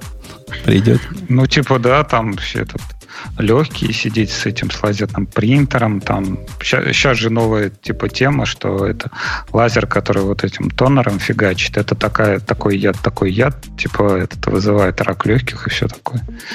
Наверное. Она после того, как э, заставила меня устроить э, для, для радона вентиляцию, успокоилась. Радон в ее понимании более страшный э, риск. А откуда у вас радон? Как откуда? То ты вообще, у тебя тоже наверняка есть. У всех, кто в частных домах живет, у, у кого там про, прокопан туннель в землю, ну, для выброса вод. У всех, говорят, есть радон, он там накапливается. если Может, не- метан? Да нет, радон. Почему метан? Из-под земли как-то радон прет. Не, ну там из-под земли типа метан, там гниет что-нибудь в этих трубах и метан. Там, там труб нет, там колодцы. Из колодцев, которые прокопаны. Прет, Нет, прямо у прет. у нас, та- У вас, не, такого у нет. вас не прет, я знаю, да. Нет. Это только местная такая фишка. Э, ну, все, в общем, больше ничего особого не ожидают. Э, наверняка. Ожидают не наверняка Mac. Не, вообще я ожидаю этот э, AirPower. То есть, как они его обещали, по-моему, сколько год или... То есть а, зарядка ну вот для в всего, сентябре чтобы была? 17 да. Ну а что, вот эти чехольчик для AirPods я бы поменял бы на новый как раз с этим. А что там в нем новом? Я по картинке вообще никакой разницы не вижу. Ну там теперь э, лампочка на пузе, а не в- внутри. Это, это из серии Чего? найди одно отличие. Действительно. Чего-чего? Я долго смотрела на эту картинку, я думала, они просто повернули. Точно. Вот, а потом, да, Ксюш, увидела- оно точечка. Точечка есть, да, я тоже заметила ее давно уже. Да, ну это, кстати, мне кажется, логично, очень неудобно их открывать и смотреть зарядку. Но я не знаю, мне кажется, прям новое-новое, это какой-то уж прям... не Новинка. Да, Не, ну у меня преувеличение. чехол прям это истерся, он весь такой весь в царапинах, какой-то там потертости, грязный Куда ж весь. ты его это... Что ты с ним делаешь? Леша, поскольку это Apple, они сделают новый чехол совместим только с новой моделью AirPods. Так нет, ну только купить новые Конечно. AirPods, а эти старые отдать ребенку самое оно. Мне даже кажется, никто не будет покупать новый чехол ради, ну, без наушников. Это, мне кажется, как-то... Не, ну они обещали там еще давно, типа, обновить сами эти AirPods, что этот микрофон там вроде как получше, вроде как шумоподавление, waterproof, все такое. Так что посмотрим. Вот, вот этого я Вроде реально жду. вот То есть, proof. Ну, я ну, в он этот sweatproof, по-моему. А вот представьте себе на секунду, что все пойдет не так, а все окажется хорошее. Хорошие новости окажутся. Например, выходит Тим Кук и говорит, чуваки, говорит, я тут радио Ти слушал не раз. И они говорят, что наш MacBook Pro с вот этой полосочкой, как она, тачбаром, это ошибка. И мы решили ошибку исправить. Представьте, как бы было круто. Мало того, что исправить, то есть забить на эту идею, вернуть функциональные клавиши так еще и всем, кто пострадавший, безвозмездно поменять на новую модель. Не, вот не, это вот я. Не знаю. Нет, вот это, мне кажется, не стоит делать, потому что я честно жду, когда Apple одумается и сделает, и возьм- ну, сделает нормальный ноут без тачбара. И как бы, когда Apple наконец-то одумается, я буду такая на белом коне, а ты тут всем поменять. Нет, нет, нет. Менять никому нельзя, ну, я куплю новый ноут и буду как хороший человек. Ну, если сейчас Тим Кук слушает радио Ти, то я хочу передать ему привет и сказать, что не надо. По- Как по мне, тачбар это была самая клевая штука, которую сделали с этими, с макбуками. Я использую Ладно, и а прям тащусь. нравится?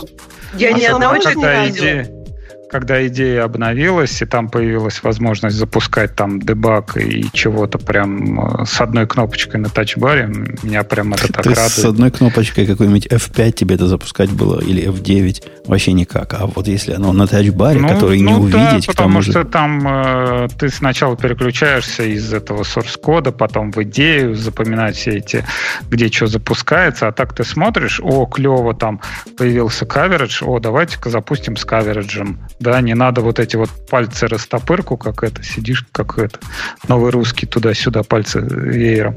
Так одной, э, одним, одним пальчиком нажал, и все круто.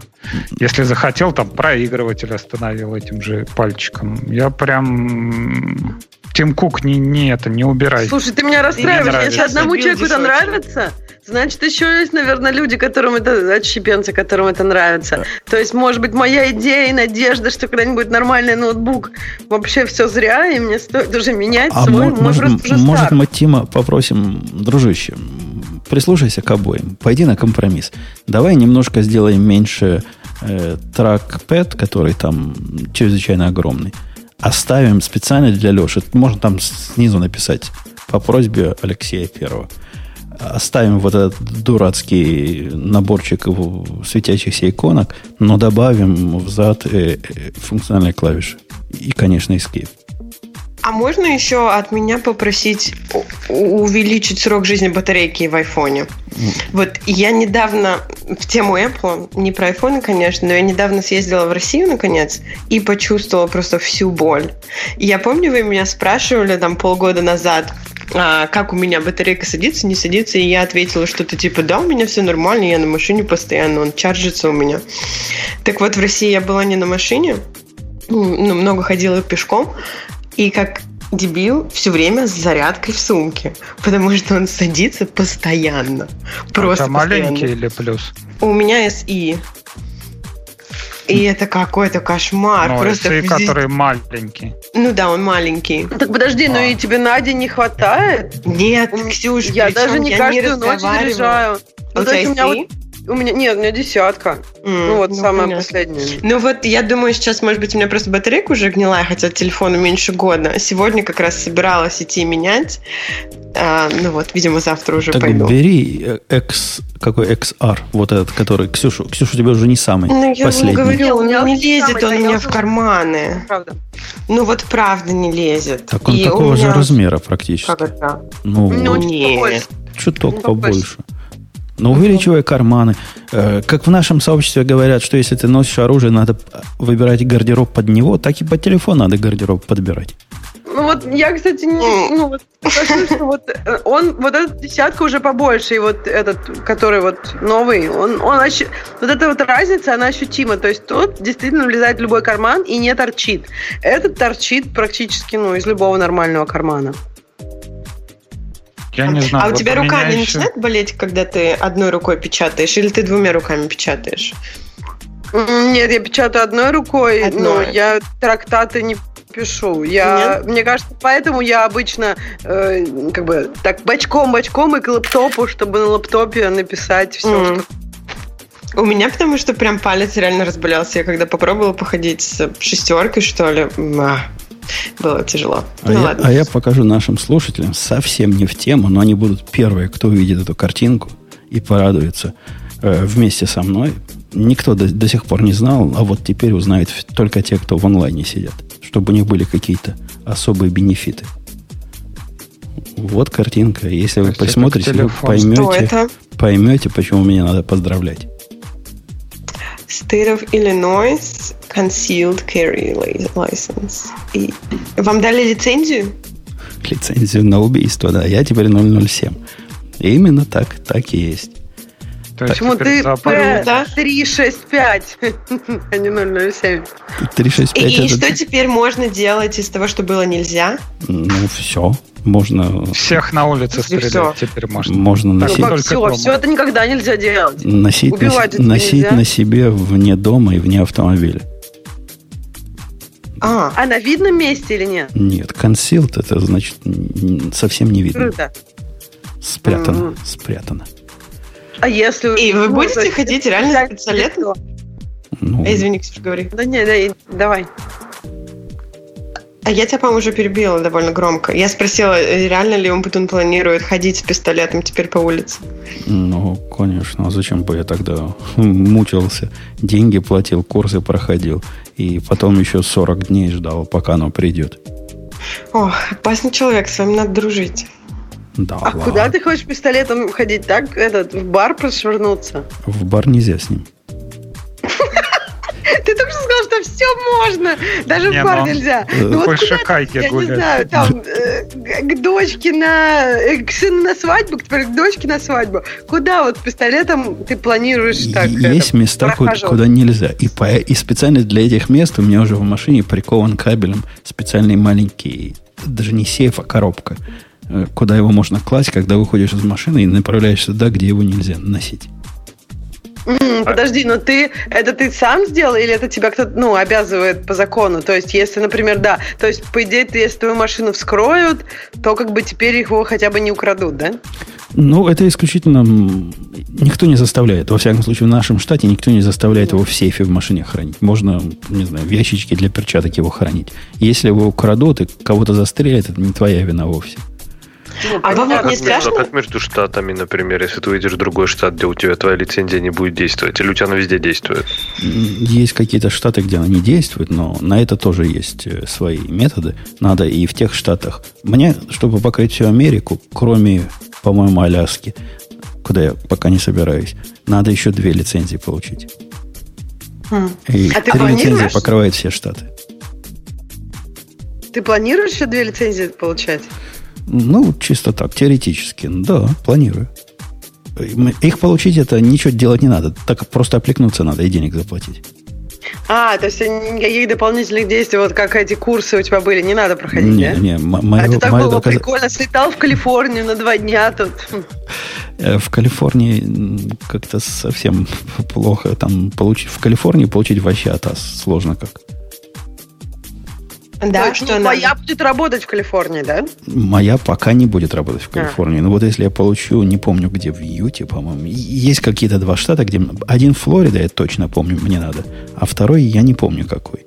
Но вот если я этих двух получу, то, по-моему, и в Калифорнии будет действовать. Хотя вот зуб не дам. Калифорния это особая страна. Просто закидать лицензиями их. Как- Какой, какой, какой вам, господин полицейский, показать? Для этого штата или для другого?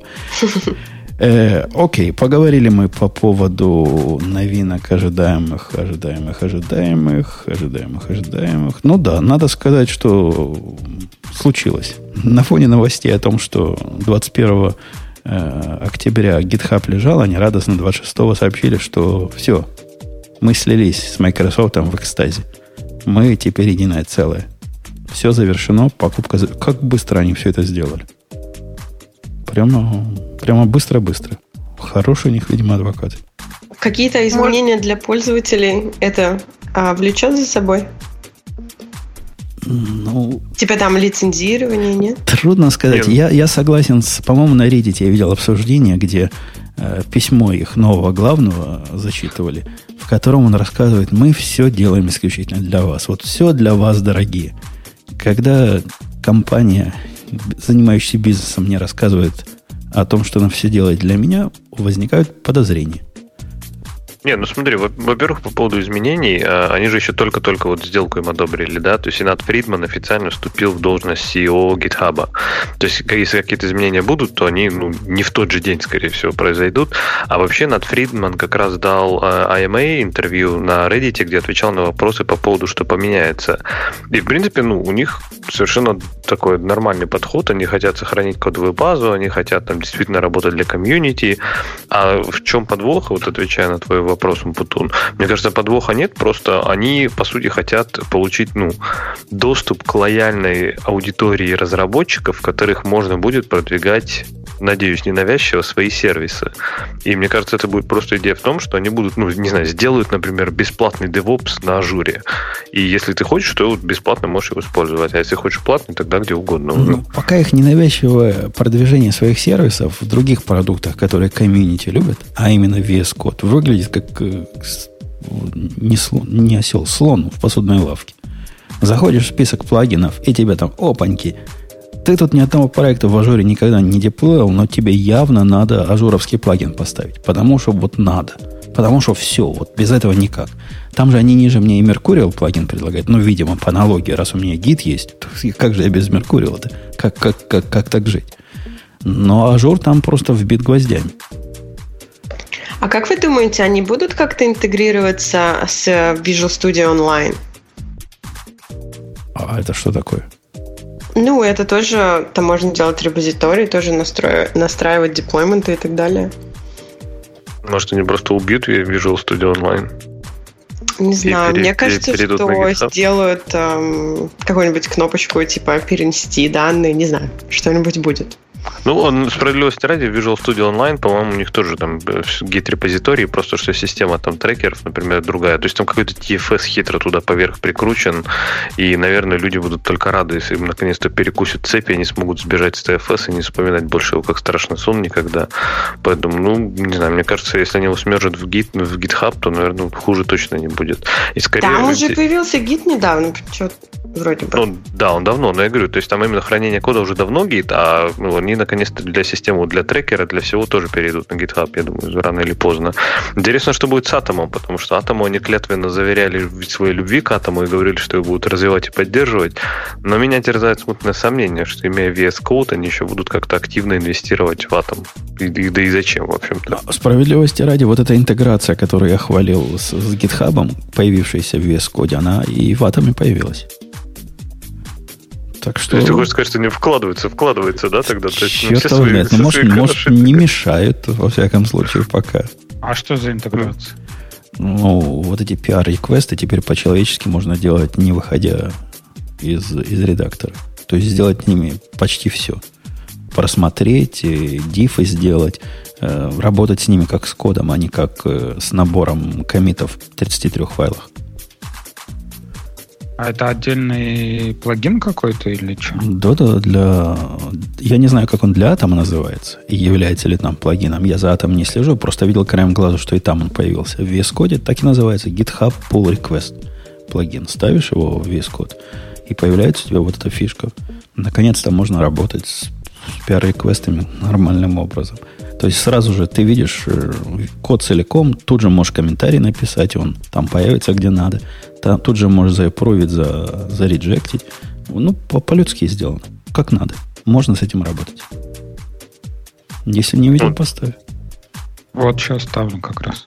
А вообще по поводу слияния, судя по тому, какого они выбрали CEO, который, в общем-то, там над Фридман же достаточно давно работает в open source сообществе и такой там, известный и, в принципе, один из, скажем так, новых руководителей Microsoft, я почему-то очень крайне позитивно настроен на это все слияние. Мне кажется, что, может быть, они наоборот, наконец-то начнут работать и делать действительно из GitHub то, чем он должен быть. То есть не просто помойку из репозиториев, в которой невозможно ничего найти, которым невозможно просто пользоваться, а реально сделают вот такой вот то, чем он должен быть, вот социальной сетью для инженеров, для разработчиков кода, с нормальной навигацией, с нормальными ревью, с нормальными, да вообще всем, кроме хостинга гита, там можно, в принципе, просто все это переделывать и улучшать просто массово.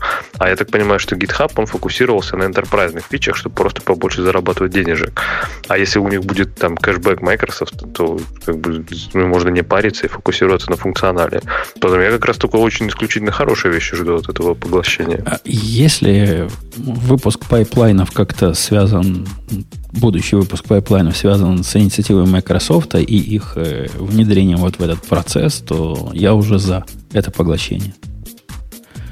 Ну, не, не думаю, что связано, потому что все-таки я думаю, что экшены эти разрабатывали сильно до того, как, может, даже разговоры начались о поглощении.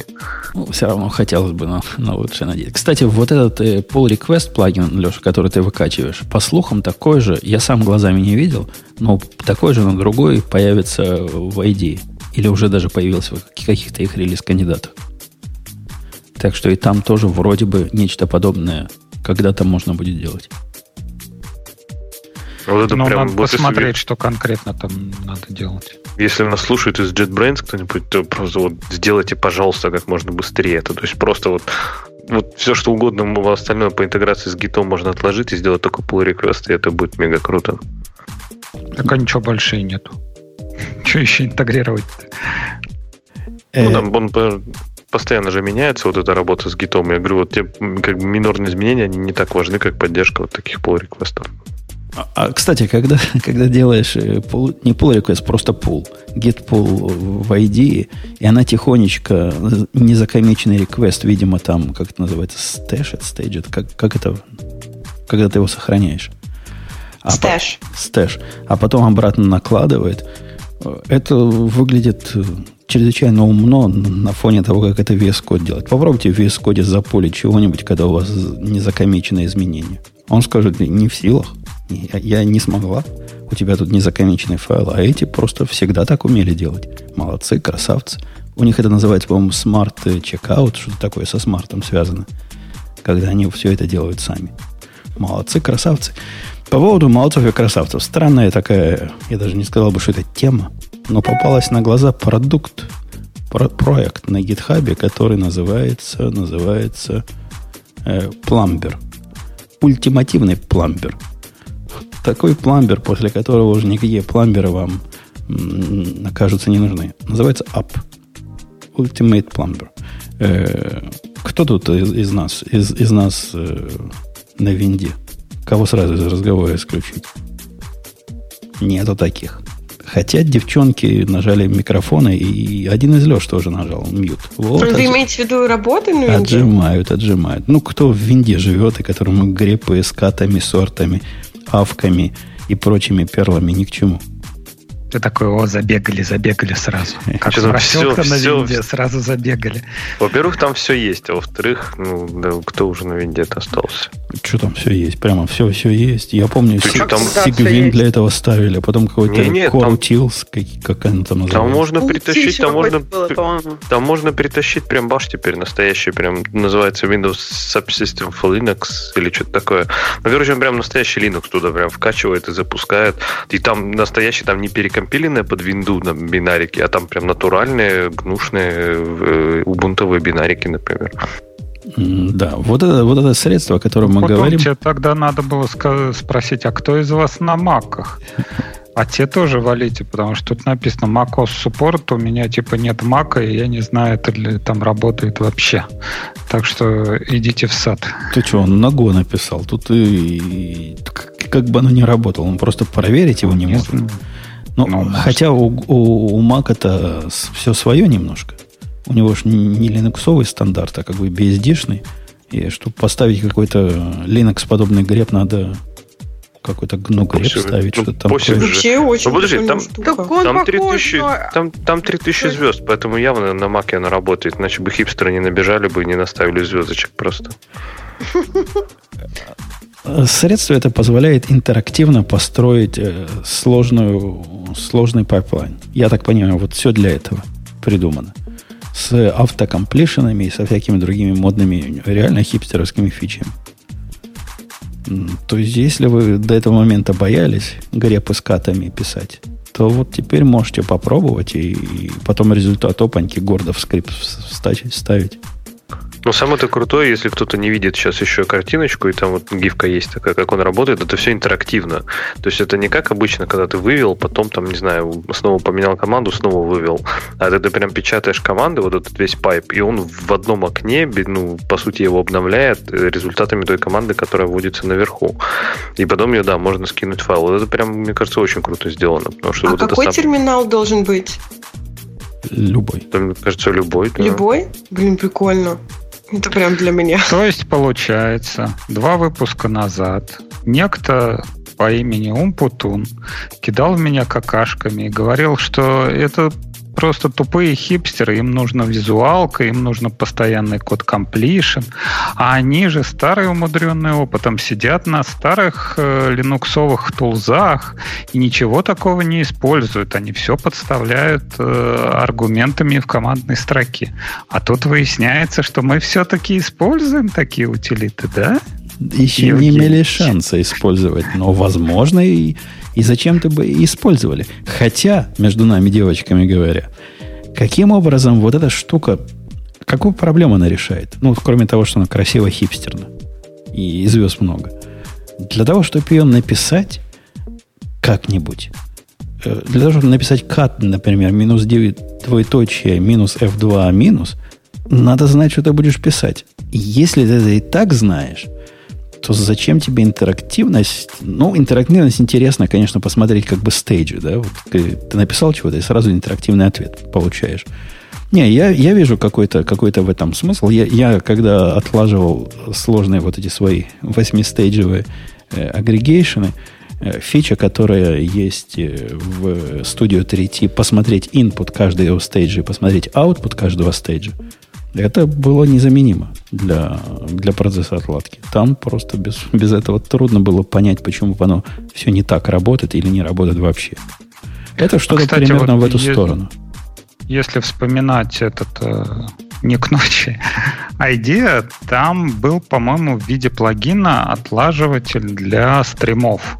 То есть, когда можно, когда у тебя в программе встречается какой-то Java Stream, и э, IDEA отслеживает его выполнение и на каждом шаге показывает, как бы, что случилось. То есть, там, если ты find сделал, да, он тебе покажет, какой элемент выбрался. Если там э, предикат э, запустился на все, то он покажет результат этого предиката. А здесь получается вот как раз то же самое. Если есть, если тебе нужен один pipe, тип, да, то как бы смысла в нем нет. А если такой множественный, для того, чтобы понять, что там происходит и как это отлаживать, то вполне. Ну, кстати, справедливости ради, этот up, по-моему, результаты stage а не показывает. Он показывает конечный результат, а вот именно узнать, что твой конкретный вот awk или там э, grep какой-нибудь сделал, по-моему, все-таки в нем нельзя. Не, ну ты пока его пишешь последовательно, он в одну сторону работает, он да. типа пайп, да. Ты видишь его до того, как написал авк, ты видишь его input, как бы. После того, как написал авк, ты видишь его output. Ну, чтобы обратно уйти, надо все удалять, правильно? Да, Потому что он как да, да. целое дело. Он бы сделал, что можно было туда-сюда ходить, вот тогда было бы круто. Я, я согласен, действительно. Вот э, частичная, частичный дебагинг был бы удобен. А так я такой умный. Знаю сразу, как написать. Оно опаньки и не работает. Что ж мне потом? Все заново? По кускам? Не делает. Э, слушатели, которые нам говорят, что на грэпе уже никто не пишет, ну, что-то, чувак, то все пишут на грэпе. Он, даже тетка моя грэпом пользуется. Ну, вот, они наверняка грэпом пользуются, Ксюша пользуется. Это не, потому, не потому, что вы тоже сказал... тетки. Э, просто смысле, нормальные а люди. Что? Я не понимаю, что, а что с грепом не так и с, чем можно пользоваться вместе? AG, AG сейчас, типа AG сейчас устарел, рулит. Он устарел, да, уже другое миром рулит. А, а заходишь на любой компьютер, там уже стоит Edge в мире нашего слушателя или нет? Его надо переносить, его надо. Но Edge, Edge прям классно. заходишь, да, мне кажется, греб, кроме грепа там ничего не будет. Окей, окей. Ну, ну и ладно. Ну и ладно. Вот наша тетка так недавно Sublime похвалила. Представляете, нормальные люди хвалят Sublime. То есть люди от сохи хвалятся. Говорит, я открыла текстовый файл, который прислал заказчик. Смотрю на него глазами, все в порядке. Открыла каким-то редактором. Я не знаю каким. Видимо, double кликнул по нему. Он там TXT открылся. Что там в маке открывает. А запускаешь, не работает. А тут я открыла Sublime, а он мне показывает в квадратных скобочках null, null, null, там, в тех местах, где эти дебилы вместо пробелов нолики поставили в текстовом файле. Просто сильно хвалит. Говорит, такое просто находка, как я без него раньше жила. Прикольно. Она на винде сидит или на маке? Не, на маке, да. Мы ее заставили на мак. Потому что мы лучше знаем. Заставили? И как она вначале противилась? Конечно, противилась. Как, как я на маке буду, у меня Word там мой любимый. Как я буду в Word документы, а мы и по рукам. Не делай нам в Word документы, вон, в Маркдауне пиши. Мышку подключила наверняка еще, да, какой-нибудь такой. Это, это убогую на редкость мышку, которую где-то на конференции раздавали. Вот из таких. Да, так и сделала.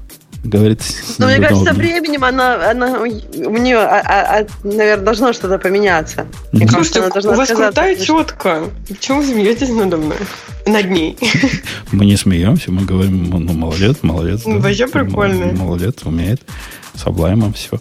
А ей как-то а показал с облаймом. Конечно, один раз я ей голову, конечно, сломал. Она попросила заменить ну, она таких слов не знает, но по сути попросила, как э, Эригевском сделать в search replace. Я ей показал, как. Она говорит, не, я вот это запомню у себя, и буду, вот когда такая же задача будет, так же делать, но сама я такой не сделал никогда. Ну, я такие могу понять, это не для нормальных людей. Я сам там долго на кошках тренировался, когда, пока отложил эти регекспы. А вообще за Sublime конкретно обидно, прям что все-таки все-таки ни, ни, никуда он не выбился на своей войне редакторов и так, и скорее всего изгинет в небытие. Потому что когда он появился, это было прям так круто было, это было так круто. Я помню даже, когда ты лицензии раздавали. Куча людей пользуются. Ну, когда-то вот когда-то у него прям была волна популярности. Вот Sublime был просто везде. То есть я помню, что даже лицензии в радио Ти раздавали, там, по-моему, с автором чуть ли как-то работали, да, по-моему, связывались. И это было прям круто. Это было вообще, это было вот горячий, свежий текстовый редактор. А сейчас, мне кажется, этот горячий, свежий текстовый редактор, который все хипстеры используют, это уже не Sublime, а VS Code. И сейчас, сейчас везде VS Code просто абсолютно. И вот странно, мне кажется, либо там, во-первых, автор, по-моему, этого Sublime, он пропал там года на два или на полтора, он вообще ничего, ни одного релиза не было, никаких новостей, то есть его даже комьюнити стали искать просто, потому что они думали, что может с ним что-нибудь случилось. Вот. И как-то в итоге сейчас, мне кажется, уже он не, не займет свое место рядом с VS Code, к сожалению. Ну, теперь у него новый этот самый есть. Baby. Кто? Sublime Merch теперь есть. Я, я его даже приобрел за 100 долларов. Так что хорошая стратегия. Ну, если Sublime уже никому не нужен, давай сделаем что-нибудь другое, за которое люди готовы платить.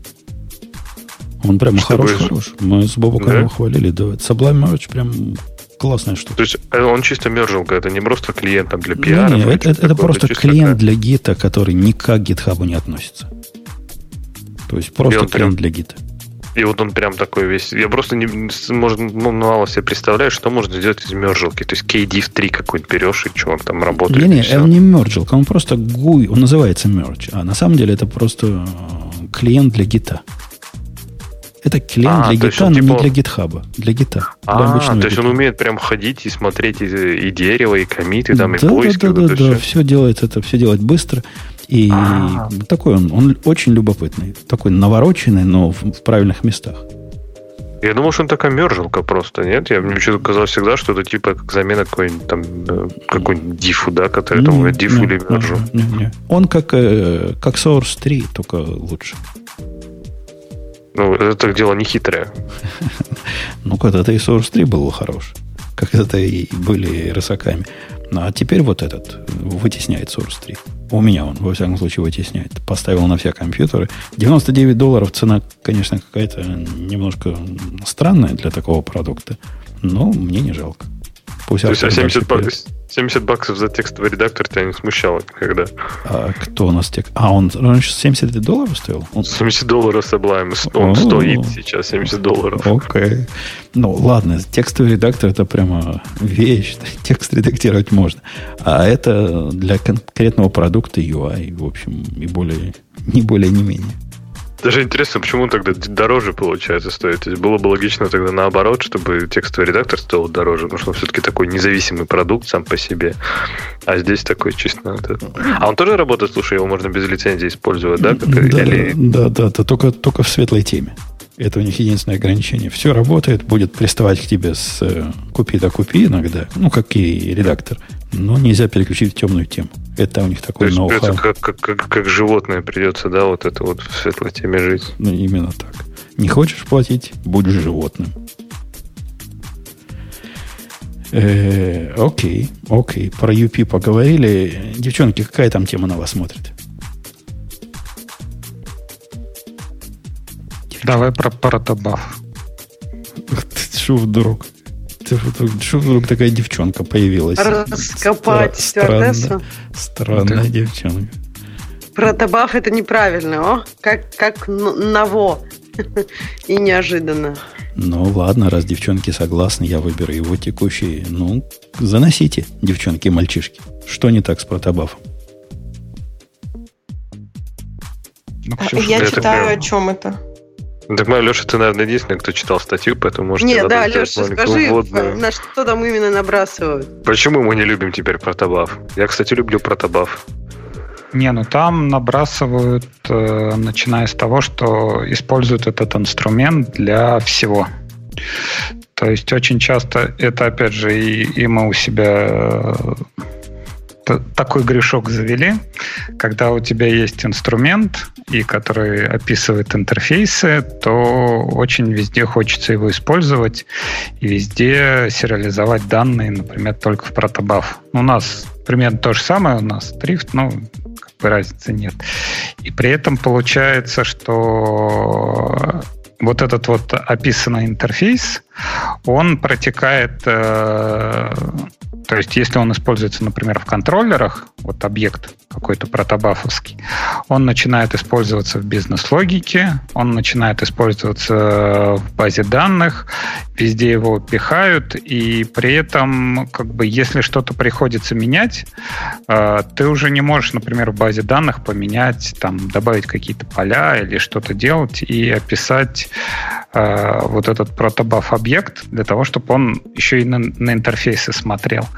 И здесь основная Основная идея то, что изначально плохо описанный инструмент, который корнями своими смотрит э, в Java и пытается э, переместиться на все остальные языки.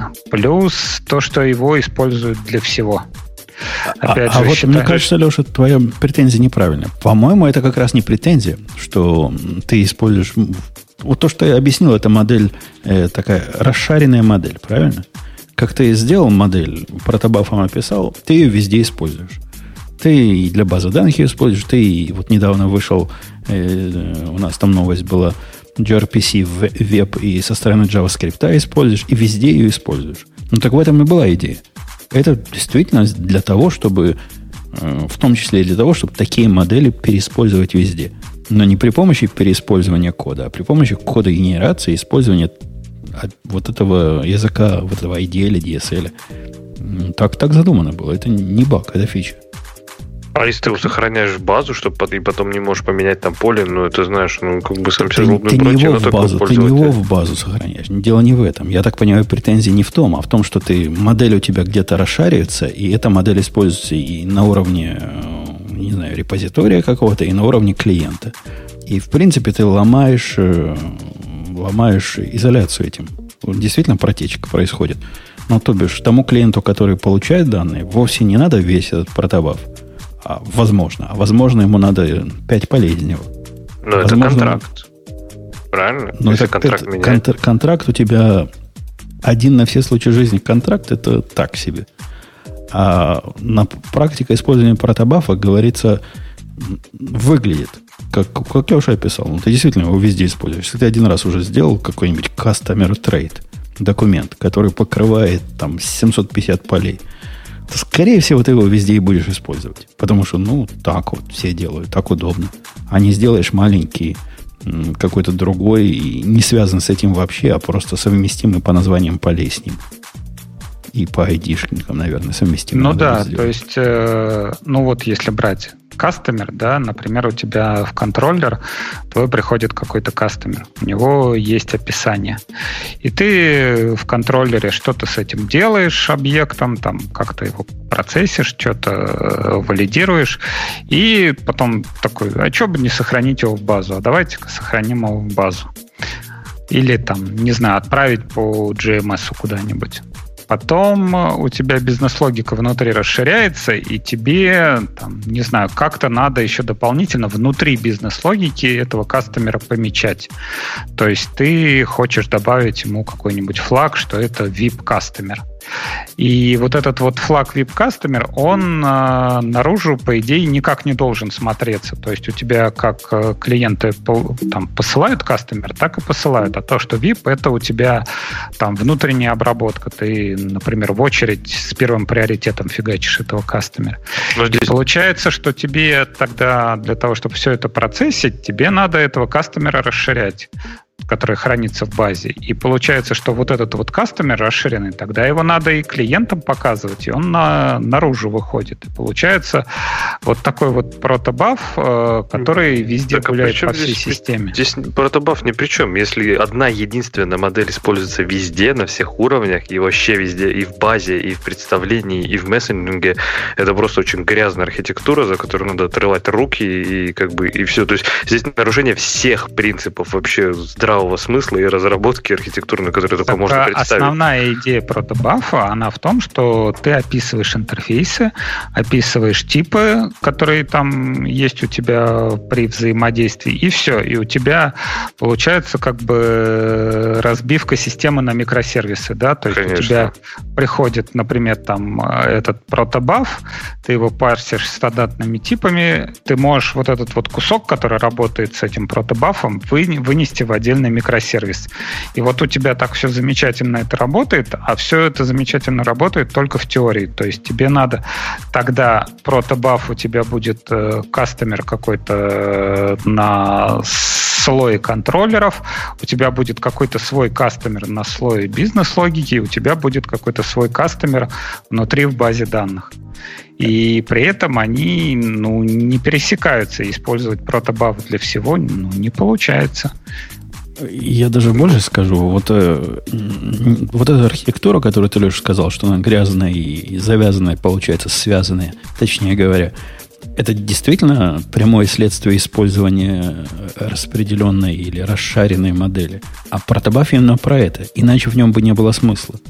То есть ты тот протобаф, который ты написал на разных сторонах, по определению расшаривается.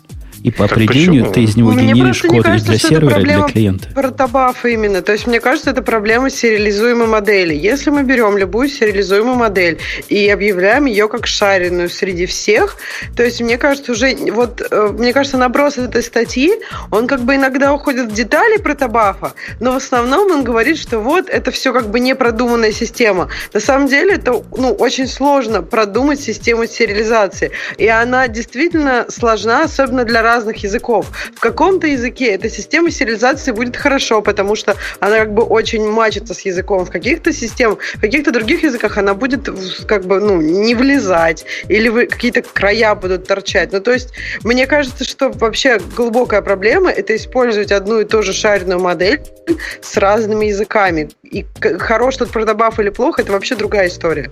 Конечно, спасибо, Ксюша. Лучше не скажешь. Но здесь же еще фишка в том, что этот, э, по сути, это описание интерфейса да, какого-то. То есть даже протобаф это должна быть деталь реализации. Если протобаф живет на уровне там бизнес-логики, ну, я не знаю, ну да, наверное, так не надо использовать протобаф, но для этого можно не писать статью, можно было, в принципе, догадаться интуитивно до этого. А зачем он тогда еще нужен? Как формат сериализации? Интерфейсы? Подожди, формат сериализации, ну это вообще не довод, правильно? Ну, миллионом способов можно сериализировать. Вся... Я так понимаю, сильно ускоряет энкодинг и декодинг. Да, это, это, это, это тоже надо задачи поискать, где и кодинг, и декодинг для тебя узкое место. Встречаются такие, я не буду врать, иногда неожиданно встречаются, однако это не такая уж суровая проблема, на которую нужно привлекать тяжелую артиллерию типа кода, кода генерации. Э, что, собственно, протобаф и, и предлагает. Так, а мне кажется, протобаф ни для чего другого, кроме сериализации, никогда не дизайнился. Если его пытаются использовать для чего-то другого, конечно, они его используют ну, неправильно. Ну, вот, вот, проблема вот, не протобаф. Мне тоже кажется, что приоритеты у них часто, там, детали реализации у них приоритизируются, чтобы сериализация была лучше, да там, нет, быстрее. Ну, они не, там не про это, да ну не про это протобаф. Ну, он, конечно, умеет сериализировать что угодно, во что угодно во всех языках. Однако он не про то. Он именно про то, что ты создал себе протофайл. И это протофайл, это твой контракт. И вот эта идея, то, что этот контракт, который ты используешь в разных частях своего сервиса для коммуникации, он э, такая э, дискуссионная тема очень. Потому что практически это... случаев, когда тебе нужен один и тот же контракт между и там, и там, и этот контракт является подходящим и для сервера, например, и для клиента, таких ситуаций мало. Может, в Гугле такая ситуация каждая вторая, но в нормальной жизни, вот кто-то из вас про флажок, там, VIP-флажок упоминал, вот это гораздо более часто встречается, когда изменения, видимо, только на одной стороне. И не хочется трогать модель, которая будет видна на другой стороне. Ну, ну да, это... и это знаешь, как э, мы перешли на новую итерацию и поняли, что IDL в корбе не работает, и он не нужен. Вот здесь примерно то же самое. Мы поняли, что протобаф, который используется его изначально проблема в том, что его позиционируют вот как раз для всего. И он не только для сериализации, он и скорее для описания сервисов. То есть это такой IDL скорее. Вот. А проблема его в том, что как бы он используется, например, только должен использоваться только в точках взаимодействия. То есть, когда у тебя есть, например, внешний интерфейс, который на другом языке может быть написан. То есть у тебя, например, внешний клиент, который на iOS, разговаривает с сервером, им надо как-то договориться. Окей, вот здесь вот используется протобаф, да, вот здесь мы описываем интерфейс, все круто, но опять же тогда вот в этом слое контроллеров у нас должен быть какой-то мэппинг между внутренними объектами и протобафом. Протобаф, э, опять же, обещал решить и эту проблему. То есть у нас не будет ничего, у нас объект э, ну, используется для всего. Вот он тут и знаю, протекает мне внутрь. Кажется, мне вот кажется, я, кстати, тоже такого. Я даже вот... Не хотела про iOS-приложение сказать. Вот, ну, я писала такое iOS-приложение, нам приходят протобафы, но мы просто вот в лэре, в котором приходит, мапим в модели, которые нам нужны, и все. То есть никто не работает в iOS с этими протобафами. То есть, да, тебе приходят не какие-то данные, но работаешь ты с моделями, которые тебе удобны. Ну, мне кажется, что, ну, в принципе, если зайти на сайт Protocol Buffers, который на сайте Google.com, там, Google.com, там написано, да, это language neutral э, механизм для сериализации структурированных данных. То есть это протокол для сериализации. Если вы используете Мне тоже кажется, что все их стали юзать не так. И как бы, а сейчас ты говоришь, Леш, вот они позиционируются так. Кем позиционируются? Такими же другими хипстерами, которые хотят так позиционировать? Ну, так э, авторами позиционируются, как они себя видят. То же самое, как там человек позиционирует себя как женщина, он же позиционирует себя ну, вот как на женщина. сайте Леша только что сказал, как они себя видят. Вот так вот они себя видят, как, как бы сериализация neutral language. Почему ты считаешь, что они себя как женщина позиционируют? Потому что у них есть сервисы, которые женщина обеспечивает. Поддерживает интерфейс женщины, это да. ничего не означает. Это не дактайпинг, что если она крякает, как утка, то сразу женщина. Ну, бывают разные ситуации, да, когда очень хочется, но подходит и такое. Вот используют э, протобаф в качестве интерфейсов для того, чтобы описать. Но, опять же, смотри, ты говоришь, да, в iOS ты писала приложение, ты протобаф. Э, если ты чего-то ручками брала э, необходимое тебе, то это ты что-то неправильно делала с протобафом, потому что он, по идее, должен сгенерить код, с которым ты напрямую должна работать. То есть у тебя там будет Objective-C какой-нибудь хедер, да, в котором описана модель. И там не будет такого, что ты говоришь ему, вот возьми-ка вот такие вот поля из этого объекта. Все это должно быть автоматически вообще. Нет, у нас просто был layer, который делал из тех моделей, которые протобафом нам приходят, как бы, ну, скорее view модулы. Ну, то есть это обычно такая идея, когда ты не работаешь... Ну, то есть не было смысла работать с этими данными, потому что те модели были ну, не То есть какие-то куски подходили к разным модулям, например. То есть ты получаешь эту модель, и ты используешь ее уже как надо. То есть ты устраиваешь какой-то персистенс себе для того, что надо. То есть не а было вот, такого, кстати, что мы да, использовали. А вот раз, раз уж мы здесь собрались, а, у нас тоже клиент-сайт, а, но они тоже пишут приложение для iOS, и они все тоже жалуются, почему вы на бэкэнде такие тупорылые, и у вас сервисы именно выглядят вот так вот, как, как вы их пишете. Потому что вот э, там приходит профиль, например, да, надо его запихнуть в одно место. Там какой-то кусок надо запихнуть в одно место, какой-то кусок надо запихнуть в другое место. И они такие умные, типа, а давайте-ка мы будем дергать ваш API, который возвращает какие-то данные, да, а, сами его преобразовывать в JSON, и этот JSON еще как-то будет на клиенте отрабатываться. На что мы им сказали, как бы, а почему мы на сервер-сайде не можем этого сделать? Нет, вот вы не понимаете, нам надо вот быстро на мобильнике, а вот э, как у вас решалась эта проблема?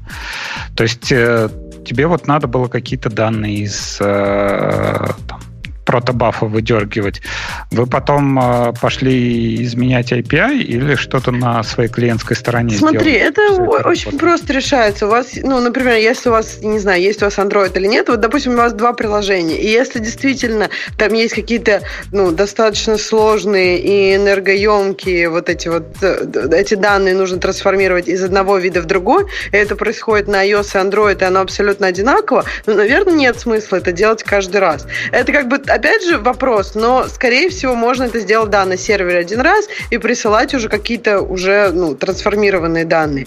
Если, например, эта трансформация, что часто происходит совершенно разным образом для iOS и для Android, это лучше делать на, э, как бы, на самом клиенте уже. Если они говорят, что это долго и это влияет на то, как пользователь это видит, ну, нужно, например, какой-то префетчинг делать. Например, нужно скачивать эти данные раньше.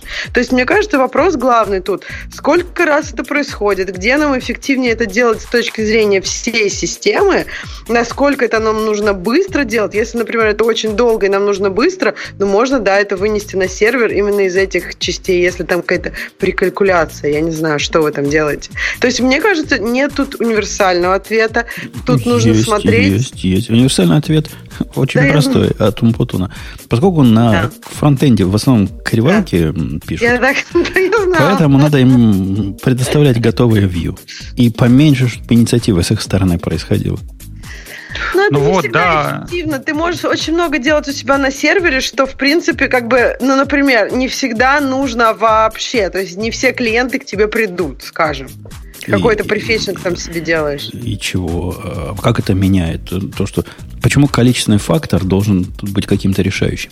Если ну, у меня какой-то клиент должен делать сортировку 30 миллионов записей по такому-то полю и по таким-то ограничениям, даже если это один клиент, это вовсе не значит, что он должен из-за этого 30 миллионов себе взять, и потом у себя там на iOS бедным своим все это сортировать. Так вот они так Окей, я согласна, но вот если мы говорим 30 миллионов, да, но если мы говорим 100 записей, гораздо эффективнее взять 100, и даже я тут буду с тобой спорить, что, ну, не знаю, 200-300 гораздо эффективнее их взять все, чем ходить за каждой записью туда-обратно, когда юзер вот так вот скроллит. И тут есть число 30 миллионов, я абсолютно с тобой согласна, даже пытаться не стоит, вот вы сами там на своем бэкэнде. Вот. А, ну, есть параметры, когда лучше это взять на клиенте, тогда у тебя responsive все не выше, все быстро, удобно, и у пользователя глаз не дергается от того, что туда-обратно... А вот смотри, Ксюша, конкретно примеры жизни. Наша система комментариев. У нее есть необходимость получать счетчик э, комментариев на каждый пост. Представил себе, да, эту ситуацию? Окей. Okay. В твоем э, мире как бы ты это делал? Ты бы, ты бы что, кого попросил? Я тебе скажу сразу ответ, как это сделано в моем мире. В моем мире это выглядит как JSON-запрос, в котором в посте идет список всех э, айдишников, всех постов, ну, URL, грубо говоря. Угу. И возвращается соответствующий там массив объектов, где э, URL поста и всякие счетчики, которые нужны.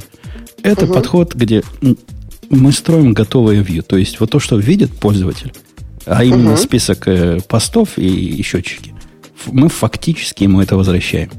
Альтернативных вариантов, которые джаваскриптовисты э, могли бы предложить, масса всего этого. э, вот этого подхода. И все они как бы более, на мой взгляд, низкоуровневые. Подожди, какие альтернативные варианты? Считать на клиенте количество комментов? Альтернативный вариант, который был предложен мне где-то где в одном из пиар-реквестов, мол, что возиться, давай просто возьмем посты для всех и сами на своем посчитаем в конце. Да, ну нет, это, это мне кажется... Ну, это тоже сотни, немножко... о которых ты говоришь. Ну что, может быть, ладно, у нас нет, комментариев ну, много, да, но сотни, согласна, не тысячи. Не нет, я тут согласна, что... Сейчас, сейчас, подождите. А когда кто-то... ерунда, на мой взгляд. Ну, так нет смысла делать. А когда кто-то у вас добавляет новый комментарий, а счетчик когда увеличивается? В смысле, когда увеличивается на а, сейчас экране? я посмотрю. Да, на этой странице со списком комментариев нет счетчика, понятно. Ну, на, когда ты зайдешь на страницу, где есть счетчик, он уже сейчас будет увеличенный. Посмотрю. Понятно, ну, да, ну, это понятно, там... потому что будет ну, перезагрузка ну, страницы. Ну, а можно... Так у нас весь вот сайт на мобильных клиентах делают это как бы, ну, ты оптимистично апдейтишь свой счетчик, например, ты добавляешь коммент. Оптимистично твой счетчик апдейтится, и этот запрос шлется на сервер. Типа, вот, вот, вот там коммент еще добавился. И потом он тебе приходит обратно, но ты как бы не меняешь свою страницу, все хорошо. Если, например, он отправился, но сети у тебя нет, тебе как бы вернется обратно, что вот, ну, не отправилось. Как с сообщениями примерно идея. Ну, то есть это вот как на мобильном Ксюша, отвечая на вопрос, как бы это еще можно было сделать, кроме как загружать все комменты и считать это на клиенте, можно еще по-другому сделать. Можно загрузить на каждый из, э, из комментов, на каждой из статей сделать один запрос на сервер, получить результат. Будет действительно там 300 запросов. Так но... кошмар, ну нет. Вот, то, что, вот этот вообще ужас какой-то. Потому что ну, как бы на серверах, на серверах обычно проблемы, ну не проблемы, а в смысле такая серьезная часть времени это как раз с парсингом всяких там HTTP-headers. И на каждый э, запрос, про каждую штуку ты будешь парсить хедеры. Ну, это же вообще какой-то... На, на просто, чтобы знать количество комментов. Мне кажется, в таком случае, если ты так не умеешь писать, надо просто убрать этот счетчик количество комментов. Ну, просто. Слушайте, ну если вы с сервера можете вернуть эти данные, то, конечно, их можно возвращать. Но если бы вы хотели сделать страницу, где там, допустим, при добавлении комментария а, пользователь видит сразу этот комментарий, и если бы у вас был счетчик количества комментариев на этой странице, которого на самом деле нет, то, ну, наверное, его стоило бы увеличить на клиенте. В чем проблема? Чтобы не перезагружать страницу. Да можно и так увеличить ее на клиенте. А на, на это у меня есть другой ответ просто не про Давайте. счетчик, а про другой случай. У нас есть фича, которая называется превью. Когда ты пишешь комментарий, потом нажимаешь превью. Ксюша, что происходит при этом, как ты думаешь? Я просто ни разу не писал, поэтому я не знаю. Ну, а это Ксюша спросили, окей. Да, или ты, Да неважно, ну, я, я, насколько я понимаю, то есть можно же на клиенте локально это увеличить. Не-не, мы уже не про, не про ну, счетчик есть... говорим. Вот превью. Ты пишешь, не, ну, ты еще не засобмитил, да, а просто делаешь да. превью комментарий. Так. И этому есть два пути. Есть э, JavaScript путь и есть путь Умпутуна. JavaScript путь выглядел так, когда это было сделано в начале. Ты пишешь чего-то, а пишешь ты в Markdown, правильно? У нас же Markdown поддерживается, мы же большие. Нажимаешь превью. Твой клиент там при помощи специальной библиотеки это рендерит, показывает, и, и все, и все локально. Правильно? Есть способ Умпутуна. Никакого Java, никакого рендерера Markdown не надо. И вообще он не понимает, что, что такое превью. Это всего лишь команда на сервер, которая ему вернет в HTML такой превью, который надо показать. Ну, то есть вы отправляете запрос на сервер, а вообще смысл превью, чтобы его не отправлять? Подожди, я, я не знаю, я, почему это каждую... смысл превью. Подожди, каждую букву я пишу, ты отправляешь запрос на сервер, чтобы показать мне, как оно выглядит? Не-не, превью это действие. Это вот, ну, Там, видимо, кнопочка. кнопочка. Ты сначала да. написал, потом такая нажимаешь превью и отправляется ну, на запрос кошмар. на сервер, который ну, тебе генерит ответ. Удобно. Ну, то нет, тут я про юзабилити. То есть, вот я, когда пишу, например, как бы что-то в маркдауне, мне важно видеть, что я пишу. И если я не вижу, что я пишу, то как бы вообще не очень удобно. Потому что, ну, то есть мне каждый раз на эту кнопку жамкать. Ну, live превью, оно в специализированных продуктах для написания на маркдауне, конечно, бывает, но для, для нашего use case это явный перебор. То есть человек писал-писал, на простецком маркдауне напис, в конце написал превью, чтобы поглядеть, что получится. А потом нажимает Send, если ему это нравится. Ну, или чинит, Я если не нравится. Я права Markdown обойдутся. Ну, это, это на мой взгляд. То есть, если ты говоришь, что live превью это оверкил, на мой взгляд, тогда и Markdown это оверкил. Потому что Markdown, ну, на мой взгляд, это нужно где-то, где вот ты какие-то рабочие вещи обсуждаешь, код обсуждаешь. Ну, если ты считаешь, что наши комменты для обсуждения кода, и это было бы классно, то мне кажется, нужно live превью. Если это... Ну, ну это либо не, не считаешь... только, ну, минимальное даже форматирование, вставить Слушай, картинки. Зачем нам с этим возиться, когда есть стандарт для этого, который кто надо знает? А кто не надо, пусть так пишет просто. Ты должна написать это, по сути, в своем клиенте с маркдауном, а потом вставить к тебе, посмотреть, что ничего не, не, не разъехалось из моего клиента, сказать окей и поставить. Но это не, не, я не предполагаю этого. Я предполагаю, что ты знаешь, как писать маркдаун, если в нем пишешь комментарий. А Сейчас если ты не до конца уверена, что, что получится, то нажимаешь превью. Ну, а иногда все-таки ну, неожиданно что это происходит. Ну, я не знаю, особенно когда там код вставляешь, бывает что-нибудь. Ну, в общем, я, может быть, я не, не настолько профишен просто в маркдауне, и мне нужно тренироваться Тут еще там раз у нас, у нас даже help есть. Там буквально 6 тагов тебе надо знать, и все. Ну, 6 да, способов. Тагов поддерживается? Э, кто Ой, поддерживается? Там только 6 тагов в Markdown не, ну, больше вроде. Из того, что мы, мы решили описать, из того, что люди используют, там, как нарисовать, как болдом сделать, как хедеры сделать, как квоты сделать, как код вставить, как табличку вставить, как картинку вставить, как ссылку вставить. Что-то, мне кажется, ты уже больше шести сказал, нет? Ну, может быть. Ну, где-то так 6, где-то так 7-8. 7-8, да.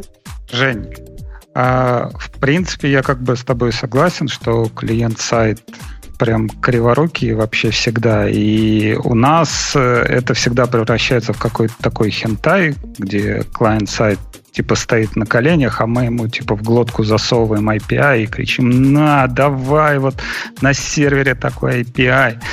И, в принципе, мы понимаем, что им тяжело и больно, но как бы э, надо же реально подходить к ситуации. Вот смотри, там, список профилей. Клиент-сайт э, жалуется, что список профилей там э, сильно батарейку сажает и грузить его тяжело.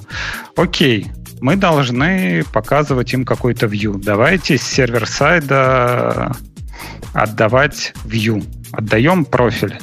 Но тут выясняется, что дизайнеры задизайнили какую-то новую фишку, и вот эти вот профили, там надо какую-нибудь дополнительную кнопку показывать, то, что это, вот опять же, тот же пользователь VIP-статус или не VIP-статус. А сколько у вас профилей? Вот просто вопрос. 30 миллионов? Если там 100, то никто не жрет батарейку. Они что-то написали криворуко, что у них жрет батарейку скачать 100 профилей. Ну, профили, они маленькие, уберите из них все, что тяжелое, оставьте там ID, имя, там, не знаю, email, все, что надо. И, э, можно Нет, ну хорошо, знаю, окей, взять. смотри. Смотри, у нас есть сервис там get profiles, да, который возвращает там сколько-то профилей. Клиент-сайт э, захотел показывать вот эти профили, и, допустим, они показывают все их там э, картинку, как имя, фамилия да? А, дополнительно надо теперь показывать статус. А, этот статус мы делаем еще какой-то новый view, еще как-то его расширяем. Потом они решили вот этот вот а профиль. Статус это что, например? Ну, не Почему знаю. Почему его нельзя статус, там, статус, там, женат, не женат. Да. И это Потом... не с сервера берется. Нет, это берется с сервера, это мы можем добавить, например, в профиль флажок показывать.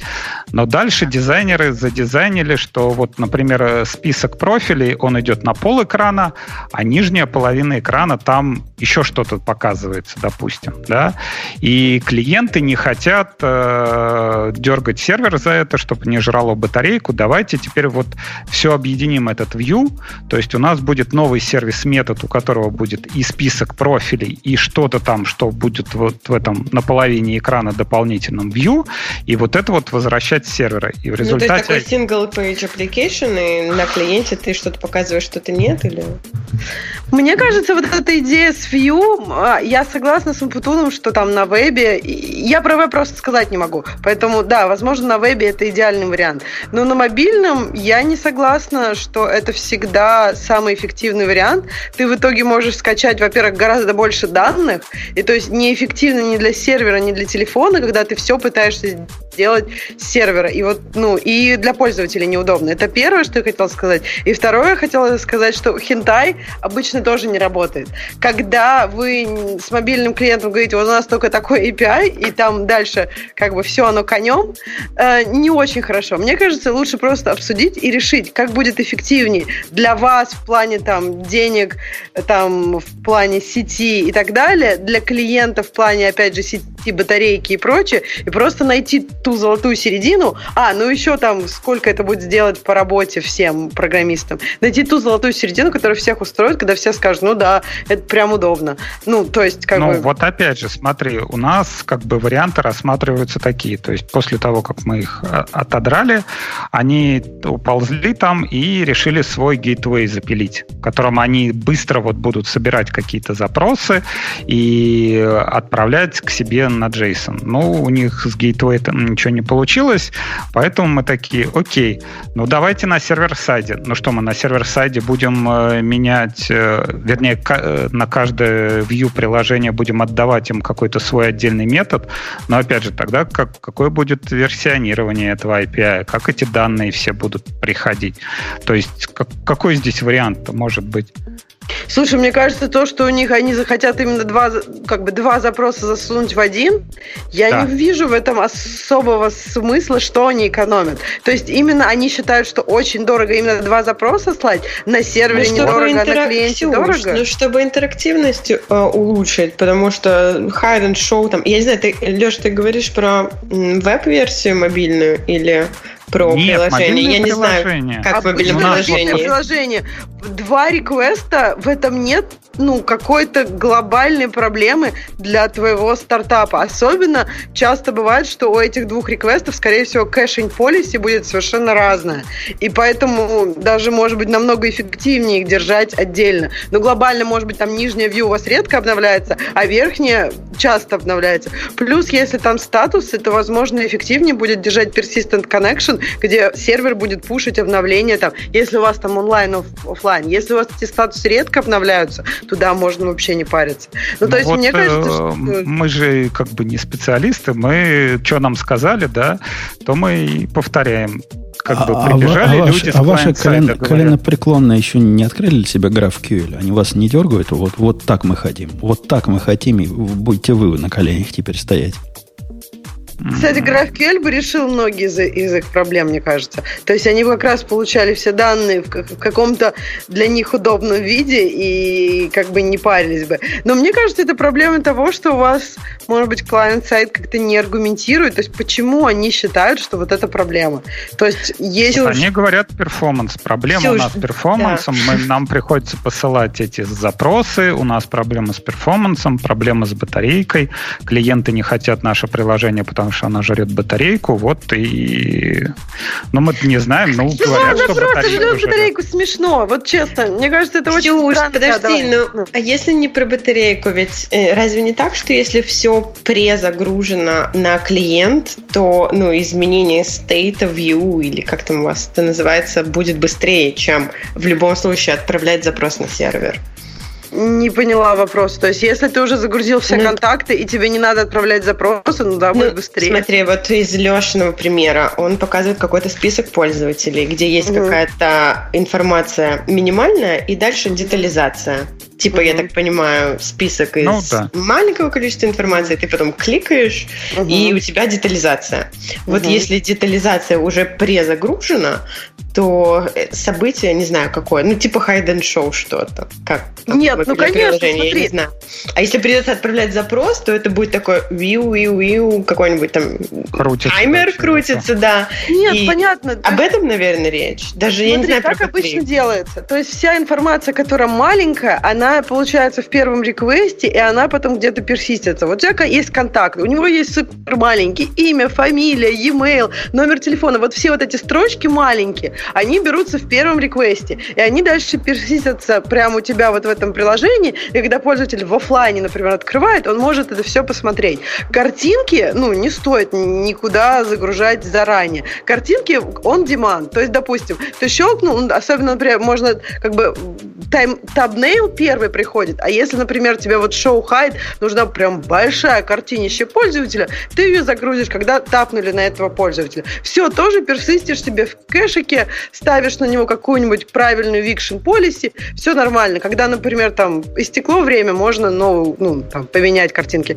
То есть все делается как бы достаточно адекватно тут. Не нужно пытаться, например, э, вот если, например, мы ничего не персистим, то да, тут вопрос. Каждый раз стартуешь приложение, каждый раз нужно реквест, в который каждый раз присылать много данных, потому что, ну, даже на один скрин тебе нужно сколько там, 20 пользователей показать.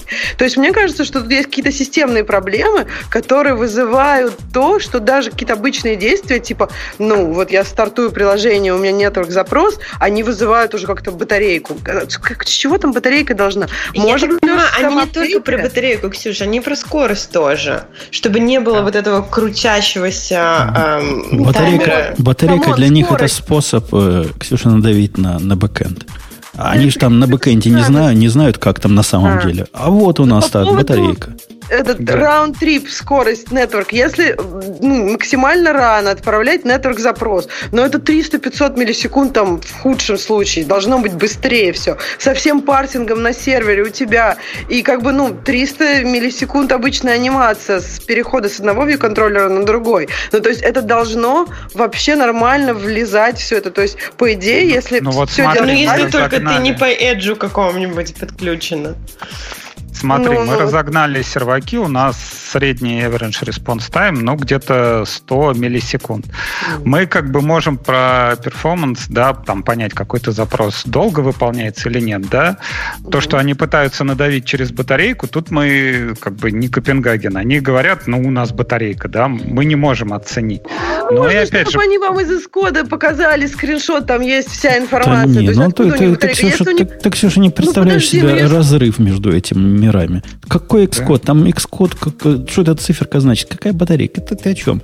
Батарейка это введение как раз вот этого э, неинтеллектуального фактора, политический фактор. Да подожди, На него ну, нечего ответить, iPhone кроме... классно показывает, насколько вот это твое приложение жрет батарейку. И мне кажется, это хороший фактор. Например, если вот они показывают, я дебажу на этом телефоне, а все равно у меня больше всего карты жрут. Ну, то есть, очевидно, это приложение не жрет батарейку. То а есть... Можно просто вставить, вставить аргумент в вашу дискуссию, говорить, а что же делать, если там фронтенду надо там какой-то специфичный API, ну, надо пойти его сделать, потому что кому нужен бэкэнд, если он не будет ничего покажет во фронтенд? Ну, То есть вот, цель бэкэнда, чтобы что-то показать во фронтенде. И Смотри. если нужен какой-то специфичный API, значит, ну да, его надо пойти сделать. Слушайте, ну, мы начали варианты? дискуссию с того, что э, якобы можно все обрабатывать на сервере, все данные получать на сервере и только отправлять на клиент. Или есть какие-то данные, там метаданные, которые стоит рассчитывать на клиенте, например, как количество комментариев, чтобы э, увеличить э, рес, как это, ну, я не знаю слова. Респонсивность. Отзывчивость. Отзывчивость, да. А, правильно? Мне кажется, просто зависит от задачи и от реализации приложения. Если есть э, какой-то дизайн, который позволяет там красиво, плавненько с анимацией перейти на другой экран, то да, можно делать на сервере. Но если надо, чтобы быстренько прям туда-сюда все показывалось, закрывалось, то ну, что-то приходится делать на клиенте. А, а у меня, у меня к вашим другая, другая проблема есть. Вот вы рассказываете, один говорит, мол, меня нагружают сильно, Леша один говорит, нагружают сильно UI-щики со своими запросами. Другой говорит, ну, надо прогинаться, потому что им лучше известно, что им надо. А у меня третья проблема. У меня UI-щик есть, который прямо конкретно умеет API использовать. И я его прям по рукам бил, чтобы он как-то... Вот есть UI, вот, вот его используй. Однако их же невозможно держать в узде. Он Подожди, же, если у него сказал, два, два UI быть. есть, он же обязательно их свяжет как-то. Вот они пытаются на коленке GraphQL сделать. Это их мечта, просто они спят и видят. Как бы так мне связать 15 запросов друг за другом послать, и получить результат. Я, наоборот, за то, чтобы они приходили и беда, бедами своими делились. Подождите, а не искать мне кажется, это в влогах. в том, что надо всем вместе это делать. То есть вот когда Леша говорит, это задача бэкэнда показать все на фронтенде. Ну, в какой-то степени, да, задача фронтенда показать то, что было на бэкэнде. Мне кажется, задача наша общая, это просто продукт.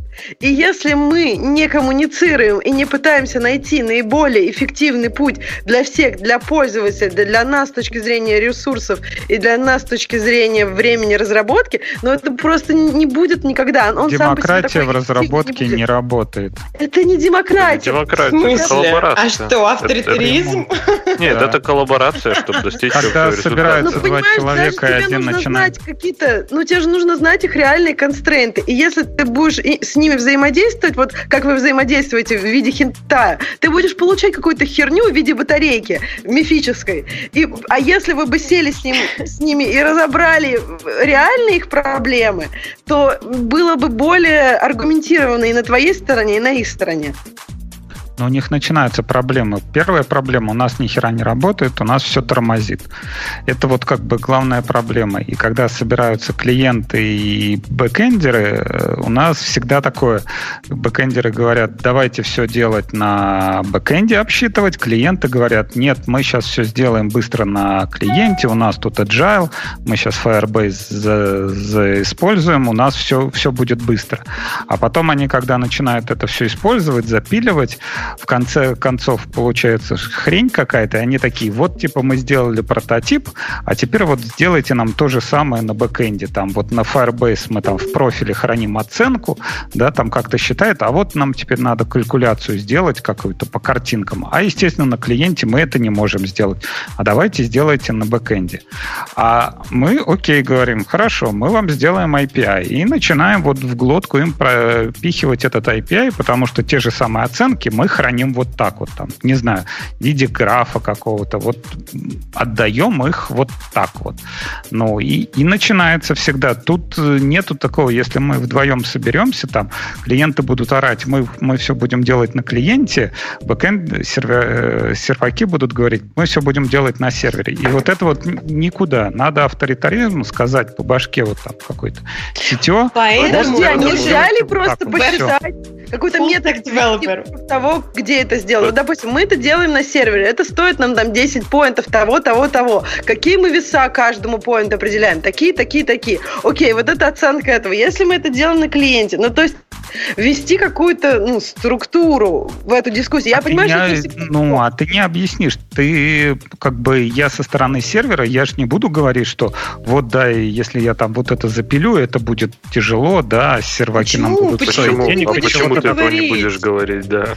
Люди ведь не Потому что я буду говорить со, со своей, как бы, хорошей стороны. А кто приходит такой говорит, вот, вы знаете, я, я вот сейчас вот это вот запилю, но это будет стоить там, не знаю, 100 тысяч баксов на серваки, плюс еще 100 тысяч баксов на разработчиков, я приду и буду говорить, что мы все это сделаем. Вот, Почему? Вот Нужно же говорить правду, что смотрите, есть такие варианты. Я могу вам отдать такие-то данные. Это займет там столько-то времени. Хорошо, Нам понадобятся такие-то рисунки. Да, да, вот Или вот другой вариант. И да, и должен быть какой-то менеджер, который менеджет весь проект, который в итоге примет решение. Ну, вообще нужно ну, такие вещи, как ну, элементарно желание работать над одним продуктом, какая-то эмпатия и коммуникация внутри команды. Если у вас идет проталкивание API друг другу в глотки, ну... Леша, а где ты работаешь, Леш? Я? Я Нет, работаю... А. Про тебя знаю. Э, в каком смысле? С какой целью вы Чтобы туда не пойти работать. Кому ты там что проталкиваешь? Мы, кстати, нанимаем. Леша, иди к нам. Не, а я Лешу так понимаю, так понимаю. И про ваши вот эти все демократические бредни, Ксения, я бы сказал, что, ну, это бред сивой кобылы, простите. Вы японцев наслушались, где все там померить можно и обложить разными, как они назывались-то, эджайлами.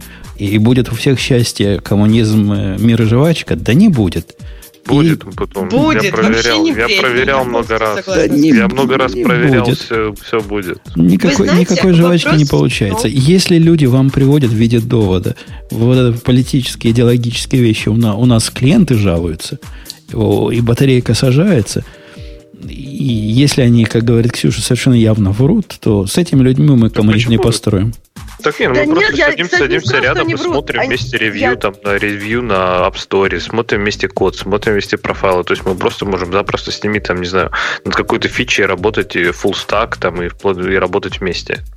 И почему не? Тогда уже здесь сложно соврать, потому что ты видишь те же самые, те же самые данные, у тебя те же самая исходная информация, и ты читаешь отзывы пользователей, ты смотришь статы по батарейке, и, в общем, вы вдвоем решаете, что решить эту проблему, ну, работаете, Ну, решить хорошо, окей. Я сразу хотела Вы сказать, подожди, открыли Лё- вот к тому Леша, подожди, Леш, может быть, они не врут, может, у них так херово все написано, что действительно батарейку жрет. Просто это не обязательно, потому что у вас там какая-то проблема с бэкэндом. Это может быть еще и на клиенте проблемы. да. То есть я как бы им не, не говорю первое, что они врут про батарейку, но я имею в виду, что не- ну, от того, из того, что ты рассказываешь, просто два нетворк запроса не должны как-то дико сжирать батарейку. Что они там еще делают на своей части, я не знаю.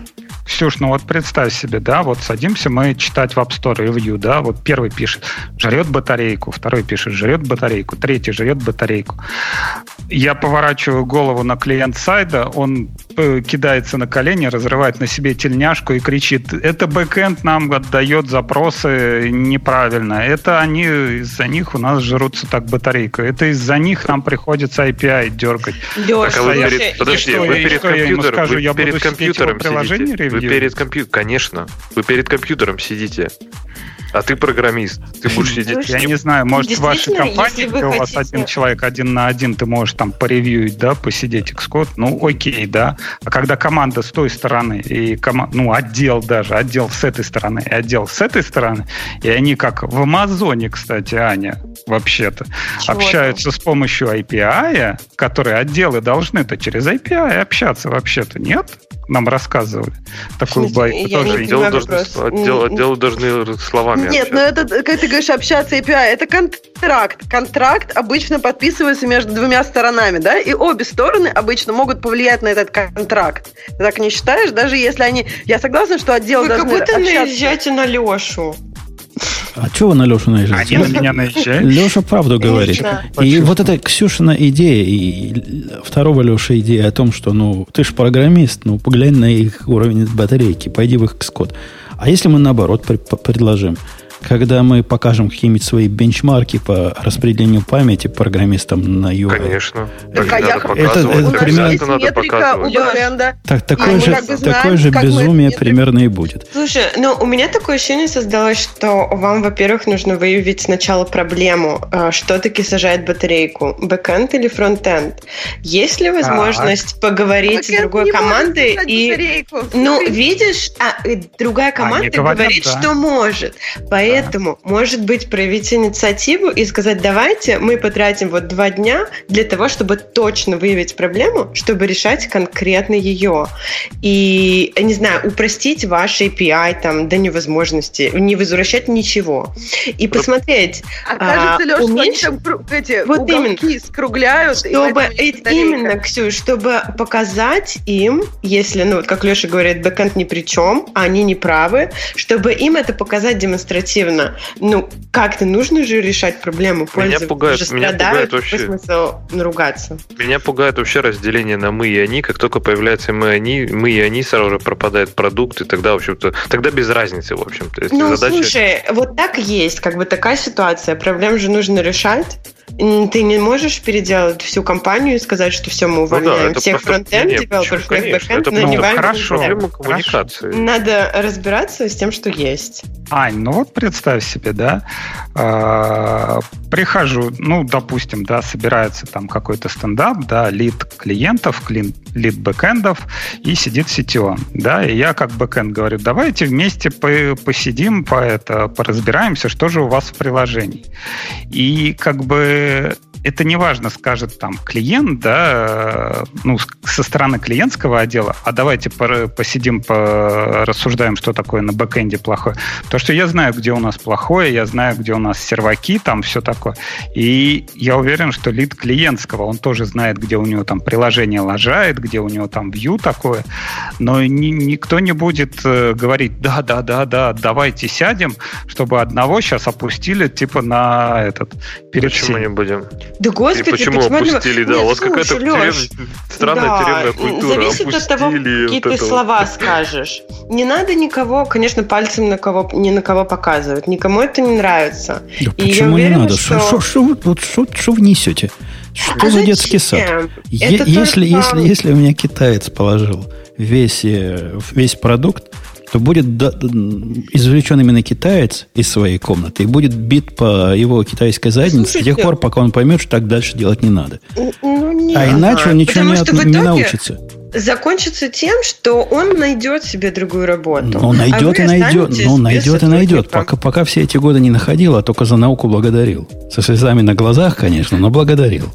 Нет, Слушай, Жень, мне кажется, ты рассказываешь про то, что есть люди, да, для которых работает в воспитательных целях, там, я не знаю, э, морковка, а для которых работает палка. Это нормально, все люди разные. Но понимаешь, как бы, мне кажется, в ситуации, про которую Леша рассказывает, это как-то странно. Ну, то есть, если люди не могут поговорить и, найти проблему, э, боясь, что если проблема окажется у меня, то я сразу лох и дебил и все. То есть, мне кажется, это не то, как у китайца, который все положил, это то, как у людей там годами, наверное, есть эта проблема, которую они не знают и готовы скрывать. Ну, это как-то все очень... Ксюш, есть такие компании, правда, я в такой работала, где основная цель – это свалить на другую команду, и, в общем, Да пок- практически и тем больше все, ты- большие, все большие компании, которые, ну, видимо, не нет. Facebook и не Amazon, они все такие. Э, Вы просто в счастливых исключениях, видимо, работаете. А так, э, это повсеместно. Самое главное, это даже термин специально для прикрытия зада есть. И этим занимается э, народное население большую часть времени. Давайте к темам наших слушателей пойдем потихоньку. И, и протобаф в этом очень сильно помогут. К темам наших слушателей. Кто начнет? Смело. Ну, кто сделает по Сейчас бесту? загрузится. Вот я по Так, по он улетел, сделал. но обещал вернуться. Торвальца мы уже обсудили. Дальше. Товарищи из Оксфорда проанализировали треть Google Play Store с точки зрения privacy. В итоге среднее приложение стучит как минимум в 10 мест, куда не должно. Ой, как, как удивительно. 90%, прилож... 90% приложений также, так или иначе стучат в Google. Бобук был прав, видимо, бла-бла-бла. Ну, в общем, мы страдаем от этого все с айфонами тут, скорее всего. Наслаждаемся. Или у кого-то а- Android. Так iPhone тоже стучат наверняка. Тоже в Тоже в Google. Google Play. Ну, не в Google Play, но в Apple куда-нибудь, конечно. Ну, я думаю, примерно как вот эти 90% приложений так или иначе. Это такая формулировка, так или иначе стучат в Google. Ну, ну да, действительно, если ты залогинился в приложение, сразу в Google стукнуло. А вот как вот тут, тут, тут, тут, без этого никак. Там Какая-то- все куда-то стучат. Мне кажется, очень сейчас сложно, чтобы они не стучали. Ну, и даже если они делают страшное, представьте, страшное, в, в Google Analytics постукивают приложение. Вы представляете себе вот такой кошмар? В этом, в этом тоже нет прямо такого уж совсем злостного нарушения privacy и, и- и дикого замысла. Как было всех продать кому-нибудь. А вот, кстати, забавно, в этом Firefox же есть режим вот этого privacy, который tracking protection, и там есть у него два списка, что блокировать и что не блокировать. Один есть такой, типа, ну, нормальный для обычных людей, а другой хардкорный. И вот если включить режим параноика, то реально половина сайтов отваливается. Например, даже, в принципе, Remark начинает очень интересно работать. Я могу тебе скрин скриншоты, будто он, он реально не ресайзит иконки людей. Я не знаю, А почему, это но- как связано? может- я, я прямо... я вообще не понимаю. Может, он с какого-то CD на CSS тянет или что-нибудь такое. Но иконки реально становятся такие, типа, ну, раз в пять больше, наверное.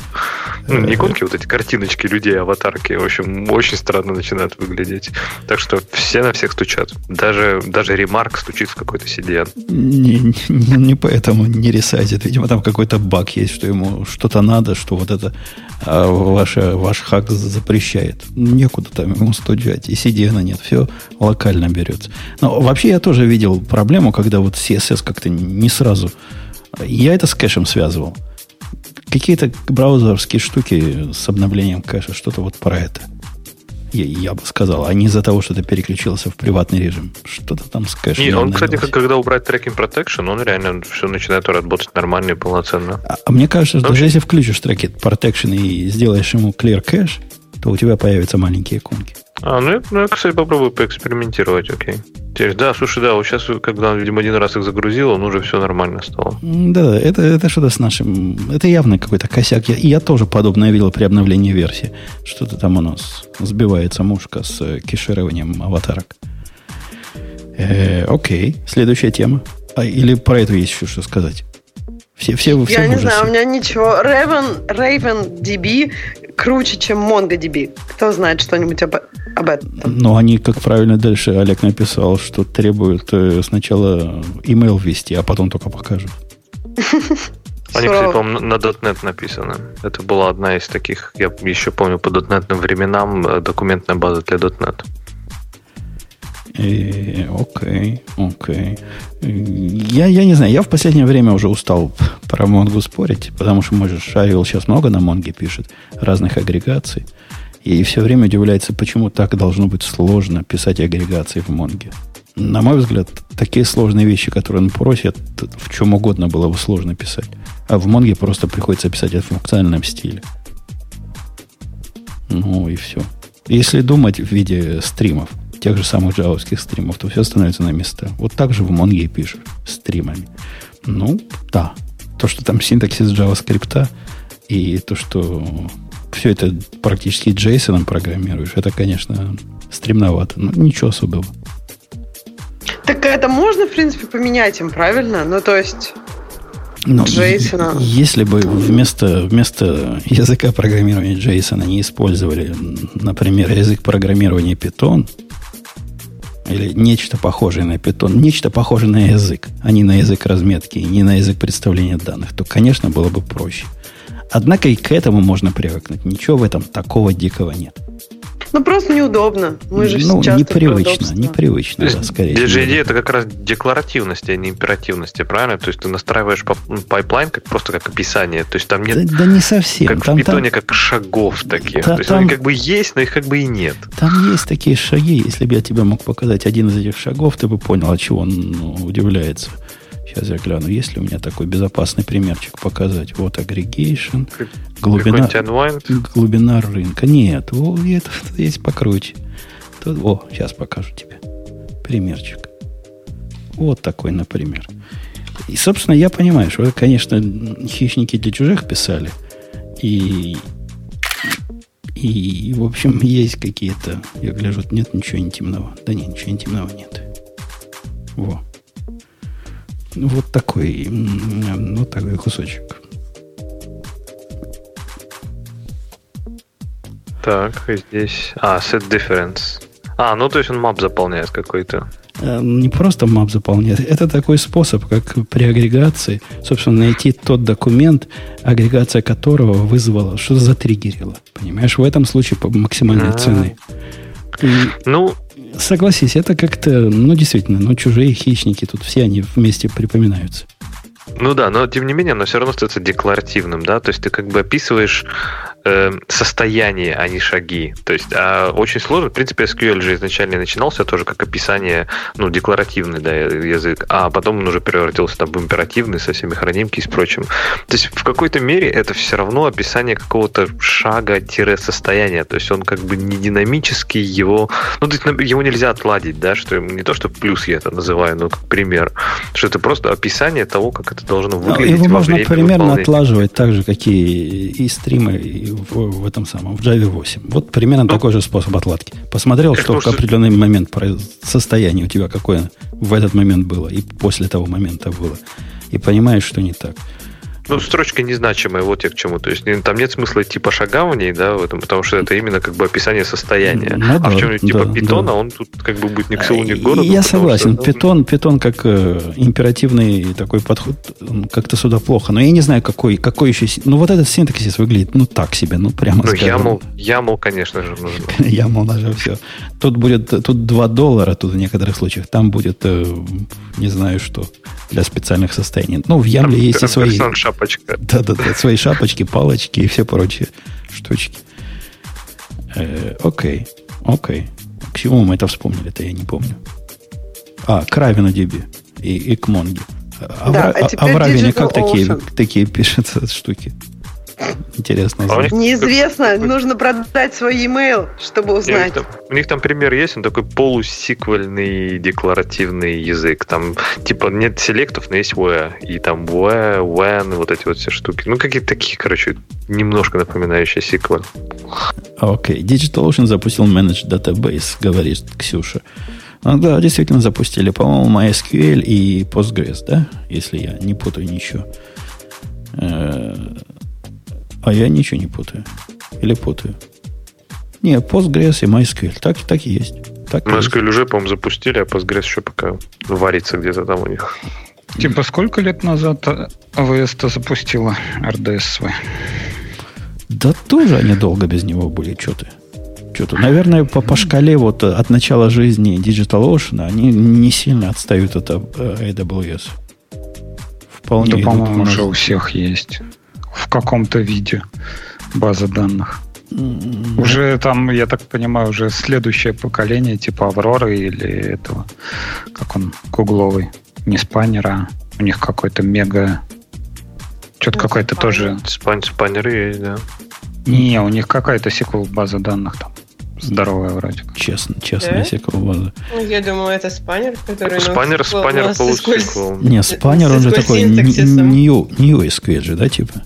Он же Ну, он такой, ну, он такой полу-SQL, потому что вот этот CockroachDB, которая типа создана создателями спаннера, она даже, по-моему, поддерживает диалект этого Postgres. То есть вроде как поддерживает SQL язык чуть ли не там, ну, не на 100, наверное, процентов, но так серьезно поддерживает. Э, ну, то, что сделали, сделали, молодцы. Это немножко, конечно, отходит от их э, изначальной, изначальной концепции. Мы такие, как, не такие, как другие, потому что мы простые. Они уже совсем не простые. И вот это их движение в, в Managed Database, которое начинается с таких именно баз данных, я не приветствую. Я бы понял, если бы они выкатили, не знаю, может, они уже выкатили Redis какой-нибудь менеджер. Вот это как-то как раз в их струю. Или какой-нибудь, не знаю, что еще в эту сторону. Я даже про Монгу не говорю. Даже Монго для них как-то слишком сложновато. Вот э, если, если Так. мы про DigitalOcean говорим. А нельзя теперь, нельзя теперь, видишь, Монгу. Надо, надо, надо будет за- заносить надо будет в этом. Ну, в пусть, пусть, пусть Равен себе вставят. Ну, что-нибудь. Динамо свое сделали бы. Что-нибудь, какой-нибудь manage key value поставили бы вот для начала. Перед тем, как на, на SQL замахиваться. Не, мне вообще Кстати, вы показалось... заметили? Извини, говори. Не, я перескочить хотел. А, я хотела сказать, а у Microsoft есть какая-то новая SQL база данных? Э, Cosmo или Cosmos DB, там как А, Mongo выглядит есть со что-то, да? стороны. Окей, все, все. Да, которая раньше была как, как документ DB, она что ли называлась. Точно, DocumentDB. Точно, точно. Я, Я про нее знаю, сказать- потому что они мне ее тоже впендюривают всячески в плагинах своих. Но это хотя бы как-то объяснимо. Они видят, что я с Монгой там что-то делаю. Я, я так, может, и всем впендюривать, не знаю. Но это хоть как-то можно объяснить. А, да- давно просто на слуху не было. То есть я же ей сама пользовалась в университете. ну все уже, совсем. Э, да, Леша, кто из вас выступал? И мы вас перебивали. Не, я хотел сказать, что как бы, ну тут еще есть интересные темы, но мне показалось интересное по поводу сигнала. То есть, если мне не изменяет память, э, сигнал, он себя позиционировал как такой суперзащищенный, и главный их евангелист это был Сноуден. То есть, получается, либо Сноуден засланный казачок, либо все-таки сигнал как бы не такой крутой, как могло бы быть. И Дуров А- а то, что на писал. основании чего Сноуден, собственно, сделал вот, что сигнал крутой? А он, я так понимаю, анализировал там разные эти мессенджеры и про все говорил, что они все плохие, и WhatsApp, и Telegram, Да-да, а они как все он их с- с анализировал? дырками. На, на каком уровне? Ему давали исходные тексты.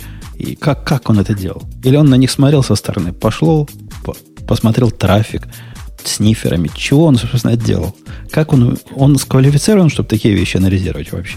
Есть ли у него достаточно он вроде информации? как эксперт по сетевой безопасности, и я так думаю, он, скорее всего, по там сетевым каким-то своим параметрам, чек-листу тестировал. Ну, окей. Ну, вот как-то тут он промахнулся, да? Видимо, с точки зрения сетевой безопасности сигнал был красавец, но все сохранил в обычный текстовый файл в пути. Ну, вот тут вот вопрос, как бы, либо у него квалификация не такая крутая, либо как засланный казачок, который всем рассказывает, что давайте ставьте себе сигнал, сейчас никто вас читать не будет. А тут выясняется, что все-таки можно переписку вытащить всю с этого с устройства. Хотя, ну, если доступно устройство, в принципе, можно всегда докопаться. Так или Не скажи, я где-то слышал, что последняя iOS поломала все эти ФБРовские коробки для вскрывания айфонов. С дребезги напополам, говорят, теперь не вскрывают. Они же там за сумасшедшие деньги были целые комплексы для, для этого дела. Нет, а у нас, ну я не помню, был, ну в новостях обсуждали тендер от ФСБ, что там какая-то коробка, и вроде как э, на этот тендер, по-моему, то ли израильская. Там, и, и у меня запомнилась фотка, типа с двумя такими лайтинг э, проводочками из коробки торчит и большая кра- красная кнопка, типа как-то открыть. Так что как бы, есть методы против Кости Сапрыкина-то. Кроме паяльника. Э, ну окей. Ну, в общем, лоханулись. Лоханулись в сигнале. Лоханулись. Э, что там у нас еще? И, а, и, и разработчик по- под аккаунтом разработчика человека сделал несколько успешных коммитов в open source репозитории, но это ничто на фоне того, как и, это нарисовала картину, конечно. Вы видели вот, эту картину? Мне тоже по картину гораздо интереснее, на самом деле. А там еще какой-то скандал, потому что а, мало того, что она нарисовала, это три французских студента. Но они не написали этот код. Они заюзали чей-то уже чужой код, но очевидно. И там есть товарищ, который говорит, это мой код, это я такие же картины генерил. Но если посмотреть на его картины, они сильно хуже. Ну, в смысле, то есть я так понимаю, что просто все генерят, генерят, генерят, у кого-то получается лучше, и они это продают за прям хорошие такие миллионы, которые прям никто не ожидал. По-моему, полмиллиона. Да, ну, как бы, да, за Или полмиллиона. Две, две картины уже миллион. Да, да, да, но там просто ожидали, что ну там продадут их там за 10 тысяч, а продали за А, больше, и- чем... и я согласен с одним из комментаторов, который написал, что ну как ни крути, но а, ИИ э, сакс в рисовании картин. Ну, действительно, ну так себе, прямо скажем, нарисовал. Ну, ну что это за картина такая? Если вы ее не видели, дорогие слушатели, вы поищите. Да нет, ну почему? Она вот как, как раз мне кажется, что она просто это что-то такое усредненное между всякими разными другими картинами, которые были нарисованы за это время. Мне кажется, вот сейчас вот этот искусственный интеллект и его использование, оно позволяет эм, как бы как-то вот из прошлого, ну, позволяет как будто прошлому снова вторгаться в наше настоящее. Потому что это же какая-то такая, ну, работа над прошлым, правильно? Пропускаешь все это через нейронные сети, и хопа, что-то такое, которое вроде и в прошлом могло бы было получиться. Интересно. А, Ну вот под э, этот самый интеллект или обучающие системы с машин learning, которые ходят и, и комиты делают в open source репозитории, я бы за это м, руки бы поотрывал. Слушай, а почему? Ну ты же можешь не принять. Там из... она попыталась 13 раз сделать эти реквесты. Некоторые замержились, некоторые вообще никто не ответил, а некоторые как бы отвергли. Но, по-моему, те, которые замержились, они довольно внятные. Там, по сути, мне показалось, что она делала. Она искала ну вот смотри, был какой-то код, был заменен на, допустим, кусок кода 1 на кусок кода 2. Оно искало в этом репозитории куски кода вида код 1 и говорила, о, мне кажется, это надо заменить на код 2. И вот такие реквесты у нее принимались. И мне кажется, это логично. Ну, вообще человечество для этого линтеры разные придумало, не? Которые Ну, при- я не... примерно так, так и работают. Мне кажется, что оно покруче может делать в этом плане. Но есть я же рассказывал историю, когда, когда на мой кода? один из писателей своего такого интеллектуального линтера натравил свой линтер и начал фигачить пиар-реквесты. Пришлось его останавливать. Потому что ну, это невозможно. Вот, а- они, они Прям реально, оно реально, вот приходит, например, код, который с точки зрения компьютера более а, оптимальный. С точки зрения человека нечитаемый вообще. То есть там какой-то, у меня какой-то цикл был, который я специально сделал циклом, хотя там можно было сделать, как он предложил, кейсом разухабистым. Ну, я сделал, чтобы люди читать могли, а не для того, чтобы роботам это красиво было. И там все такие были. Вот все его предложения по улучшению кода были вот такие. И после второго я понял, что это робот. Потому что человек такое придумать не может. Не, мне кажется, это, это, конечно, не очень эффективно. Мне кажется, вот то, что этот делал, по-моему, довольно эффективно. Иногда бывают какие как раз куски кода, которые были как-то скопипащены, которые не всегда, ну, как бы сразу находишь, и вот если тебе там какой-то искусственный интеллект будет вечерами ходить за тобой и, я не знаю, подбирать немножко, мне кажется, хорошо. Там ему и место, как говорится. А, окей, следующая тема. Uh, так, uh, статик, сайт, генераторы и на Хьюга в частности. Ты не читал? Тут определенный персонаж набрасывает. А, я читал статью, она такая, э, двуликая, как, как, как Янус. С одной стороны, он начинает рассказывать, что статик сайт генератор это для гиков недобитых, и кроме никого гиков ими пользоваться не может. Там маркдаун какой-то, какие-то шаблоны, черт знает что. Нет, чтобы вот, э, включи, и работает. Э, и этот наезд я вполне понимаю. Ну да, это явно не для всех. Это явно для тех, кто понимает, что с этим делать. Дальше он начинает рассказывать, когда он про Хьюга упоминает, о том, что она не такая стройная, как ему хотелось бы. То есть она сложная, там много всего есть. Это не настолько не структурировано с точки зрения программиста. То есть поначалу он жаловался, что оно не для программистов, а потом он жалуется, что вот для программистов надо было бы сделать постройнее, с категориями и со всякими более понятными логическими разделениями. Ну, они все пытаются быть где-то между. Между суровыми гиками и чтобы еще и нормальные люди могли пользоваться. Ну, такие особо обученные нормальные люди. Я небольшой специалист в Hugo, и когда мне надо переносить какой-то сайт, я обычно за помощью хожу. Однако ничего в Hugo такого уж а, особо страшного я не видел. А комментарий, который там дальше, на который я ответил, что если уж есть что-то динамическое в системе, то какой смысл делать статический сайт, мне кажется вообще не, неадекватным рассматриваемый вопрос. Почему? Ну, потому что э, какой смысл генерить сайт статически, если у тебя комментарии делаются через, э, через э, динамику? Или если есть какой-то другой API, например, для поиска. Это тот же самый вопрос, а зачем нам систему на модуль разбивать? Ну, все равно, что она одно и то же делает. Ну, давайте зафигачим цельную штуку. Ну, как на такой довод ответишь? Не обижая не, ну, вопрошающего. Если... Не, ну если у тебя несколько запросов идут, ну один запрос на JS больше, один меньше. Тут же проблема с тем, что дискас сам по себе толстый и жирный. Да а нет, так, если сайт этот переписать на... Он раньше на WordPress был. И это же ужас и кошмар. Ну, я не думаю, что это такая, такая quality WordPress конкретная, что это ужас и кошмар. Но когда на построение странички надо 60 запросов куда-то произвести, ну это что за ужас и кошмар, когда можно взять одну статическую пригенерированную страницу. При этом 60, те, 60 те, это разве много? Ну, по-моему, да. По-моему, проще взять э, один. Ну, один и картинки, если надо подгрузить. Вот и все один на страницу, один на CSS, который одним файлом. Из того, что нельзя сделать идеально, вовсе не следует, что не надо пытаться сделать э, легче, проще и быстрее. Ну да, действительно, есть какая-то динамическая часть. Но это совершенно внешняя часть. Она никак, строго говоря, к модулю сайт не относится вообще. Такое мое сугубое мнение. Ксюша не согласна. Ксюша считает, что должны быть сплошные CMS, так они называются. Content Management System. И WordPress. ничего больше CMS. Сплошные WordPress должны быть повсюду. И все мы должны пользоваться только WordPress.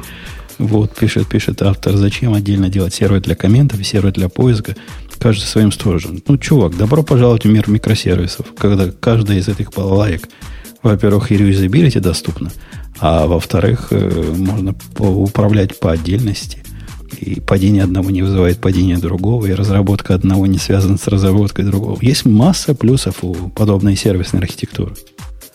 Масса. Масса плюсов. А, окей, следующая тема. По-моему, тут тоже как-то спорить странно. Но мне кажется, уже ничего такого не осталось больше интересного. Дальше он мне говорит, что не нужно реюзабилити. Дружище. А эти же комменты стоят и в других местах. Ну как же не нужно реюзабилити?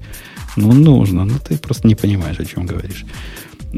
Если больше нечего, то сколько по Ну, времени? не- давно долго. сидим? Давно Долго, си- да. ну, давно в этот сидим. раз долго. Это все девчонки разошлись. Как с цепи сорвались без бобука. Он их не давит авторитетом, да? Да, девчонки? Сейчас обе отключили микрофоны, я все вижу. Да. А отца одна первая успела отключить. А Ксюша все-таки стойкая, смотри, сидит на мьюте. Сидит на мьюте, а? Она бегает там. Она, она убежала куда-то? Да. Да. Мгм. Не получилось ее устыдить. Ну что, будем мы, что, будем мы, не будем ее дожидаться, пока прибежит. Не будем. Так Потому она что, возможно, до она через неделю прибежит. Возможно, до следующей субботы придется ждать, да. Можно, конечно, замутить марафон такой на 7 дней, но...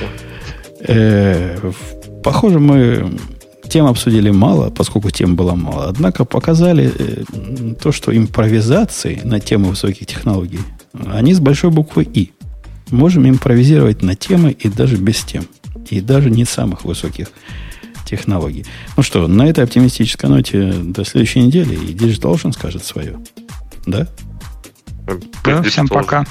Всем пока. Пока. Окей, пока. Это шоу создано при поддержке Digital Ocean.